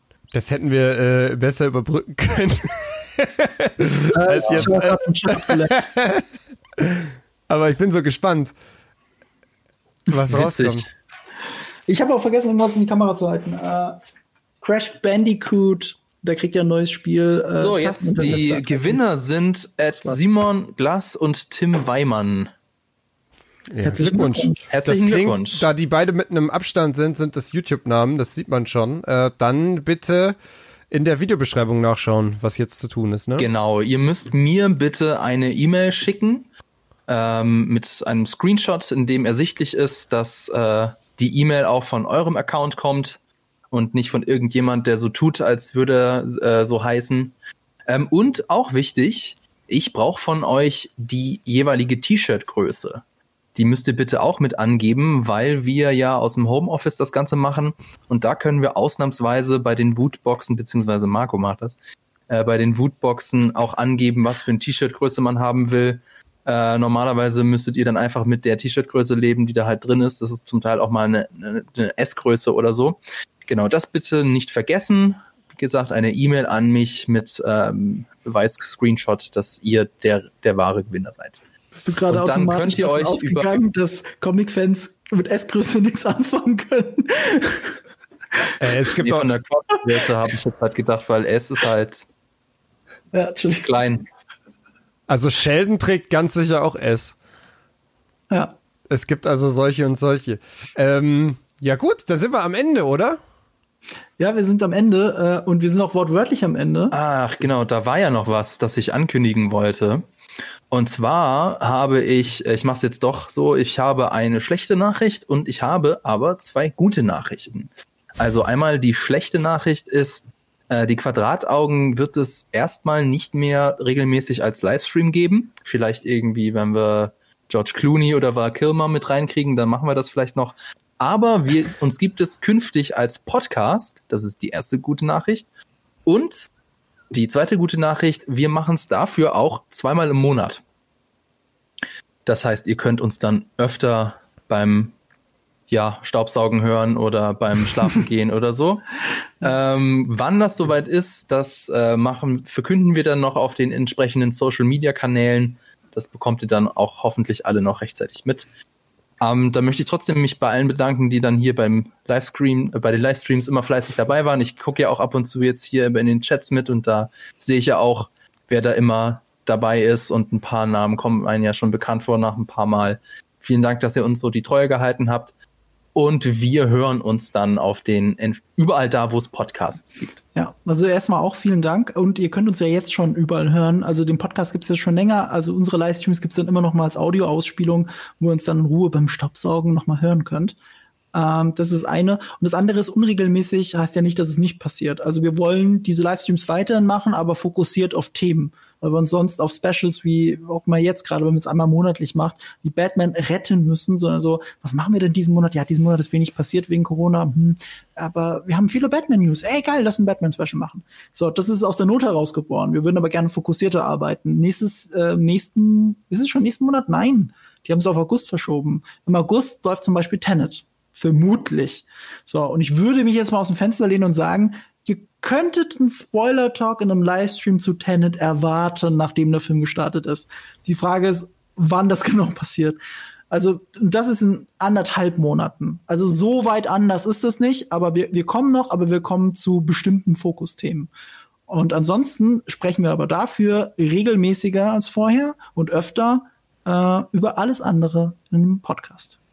Genau, und für mich äh, vielleicht auch noch aus Max Sicht, ähm, um das nochmal kurz zu beleuchten, äh, wir haben ja ohnehin jetzt in dem letzten Monat äh, sehr viel anders gemacht. Wir haben ja äh, mit Find Your Next Game ein komplett neues Programm gehabt. Das ist jetzt vorbei, aber auch bei uns wird sich natürlich ähm, ein bisschen was verändern. Ähm, mehr dazu dann in den nächsten Wochen. Ähm, äh, da ist jetzt dann leider die Quadrataugen kein regelmäßiger Teil mehr. Ähm, aber wie gesagt, Marco und Fabian sind ja weiterhin in unserer Firma äh, äh, angestellt und äh, weiterhin dadurch Teil von dieser ganzen Familie um Max herum. Das heißt, äh, das kann sehr gut sein, dass äh, wir sie definitiv hier nicht zum, also ich bin mir sehr sicher, dass wir sie nicht, euch nicht zum letzten Mal hier auf Max auch begrüßt Ich haben, würd sogar- in welcher Form auch immer. Ich würde sogar ein bisschen Eigenwerbung machen. Äh, ein Vögelchen hat mir gezwitschert, dass Julius und ich sehr bald über The Last of Us 2 reden werden in einem du das, können wir das schon, Das kann man schon sagen. Wann würde ich jetzt Ja. noch nicht sagen, weil wir es noch nicht in, äh, festgegossen haben, aber. Ey, das ist der einzige Abend, der jetzt geht. Also das muss Ja, jetzt diese fest Woche sein, Marco. ja, ich, Ja, muss nee. es noch, ich muss es noch mit Sean klären. Der wir nächste geht auch nicht. Das Person. ist leider kein Scherz. Das ist wirklich der einzige Abend, der geht. Wie, kannst du kommende Woche gar nicht? Nee, ich habe jeden Abend Streams. Was? Jeden. Ja, ja, ich habe ja auch den Stream, der eigentlich an dem bisherigen Termin gewesen wäre, jetzt am, am nächste Woche verschoben. Okay, dann äh, haltet mal am Freitag Ausschau. Haltet mal am Freitag Ausschau auf Nerdkultur, aber äh, noch äh, es ist, es fühlt euch gespoilert. fühlt euch Ähm. hier exklusive Preview. Wahrscheinlich am Freitagabend auf Nerdkultur äh, findet ihr einen Livestream, Julius und mir, weil wir sehr viel Redebedarf zu The Last of Us 2 haben. Weil Ja, da werde ich, auch- da werde ich auch definitiv mehr reden, als ich heute geredet habe. Das, das, das ist schon, steht definitiv fest. Und die Idee kam ja auch nur, weil wir in unserer Redcon zu GigaTV Mac hier den Livestream, die Quadrataugen, weil wir in dieser Redkonferenz, äh, Redaktionskonferenz selber über 20 Minuten über, über, über Last of Us geredet haben, statt über alles andere. Was geht auf GigaTV Mac noch so die Tage, Fabian? Auch irgendwas videomäßig am Start? Ähm, ich bin gerade dabei, Dark durchzugucken. Bin jetzt mit der Hälfte durch. Da machen wir auf jeden Fall ein Video dazu. Ähm, muss ich kurz gucken in meinen Zum Snyder Cut haben wir gerade erst ein Video gemacht am Sonntag. Genau. Das könnt ihr auch schon anschauen. Ähm, was war das? Nee, ähm, zu Inception werden wir wahrscheinlich was machen. Zur Umbrella Academy, zu Dune. Und äh, darauf freue ich mich besonders auf How to Sell Drugs Online Fast. Oh, da freue ich mich auch drauf. Oh, ich freue mich so auf die Serie, die ist so schön. Schaut euch die mal an. Das ist an einem Abend die erste Staffel geguckt, an einem Abend, das sind 20 Mega. Minuten Folgen. Mega Macht gut. so Spaß. Das Beste aus Deutschland gerade an Serien. Ja. Wirklich. Ah, so, Dark. Es gibt viele Dark-Fans unter euch. Sorry, tut mir leid, aber für mich das Beste. Dark ist auch gut. Ähm, okay, dann, ja, dann bleibt Okay. uns eigentlich nichts mehr zu sagen, als äh, in dieser Konstellation erstmal äh, auf Wiedersehen zu sagen. Ähm, hat heute wieder sehr viel Spaß gemacht. Danke an euch beide äh, für eure äh, zahlreichen Meinungen und Einblicke in die Welt von Batman. Ich habe auch was gelernt. Und das ist ja auch was Schönes. Ähm, den einen oder anderen werde ich vielleicht mal nachholen. Wahrscheinlich eher die Trashigen, weil ich die dann lustig finde. Und ähm, danke an euch da draußen fürs Zuschauen, wie immer. Danke an, äh, an unsere Videoproduzenten die, nach wie vor, die hier dieses schöne Overlay gebaut haben, was ich äh, wieder benutzen durfte heute für den Stream. Danke an Laura und alle anderen lieben Moderatoren im Chat. Und danke an Vodafone, unseren Partner. Ja. Und Genau. dann sind wir erstmal raus und wünschen euch einen schönen Abend. ja. Und hoffen wir Schönen Abend. einfach alle, dass wir einen geilen Batman kriegen in den nächsten zwei Jahren. Das wäre geil. Das würde mich mega freuen. Ja. Morgen auf Max geht's weiter, 16 Uhr. Da spielt Maurice mit den Pete's Meets übrigens äh, Ziff. Äh, das wird wieder lustig. Also da gerne auch einschalten. Hat er da schon mal gewonnen? Nee, äh, Nee, ne? hat bisher jedes Mal gewonnen. Jedes Mal. Ja, was ich ziemlich lustig finde. Okay. Ich muss mal anschauen. Das geht aber echt den ganzen Tag, oder? Ja, es ist 16 bis 24 Uhr. Die sind richtig, richtig am Hasseln. ja, das stimmt. Also da Okay. könnt ihr morgen einschalten, wenn ihr mögt. Ansonsten bis die Tage, haut rein, Leute. Und Ciao. auf Wiedersehen. Tschüss. Ciao. Die Quadrataugen ist ein Podcast, der im Auftrag von Vodafone von Webedia GmbH produziert wird. Die Moderatoren sind der fabelhafte Fabian Behrens, der maximal informierte Marco Risch und der für immer jugendliche Julius Busch. Regie Maximilian Prenger und Raphael Selzer, Produktion Laura Samide. Und wenn ihr jetzt noch nicht genug habt, dann schaut auf unserem YouTube-Kanal GigaTV Mag vorbei oder auf unserer Webseite. Links findet ihr in den Show Notes.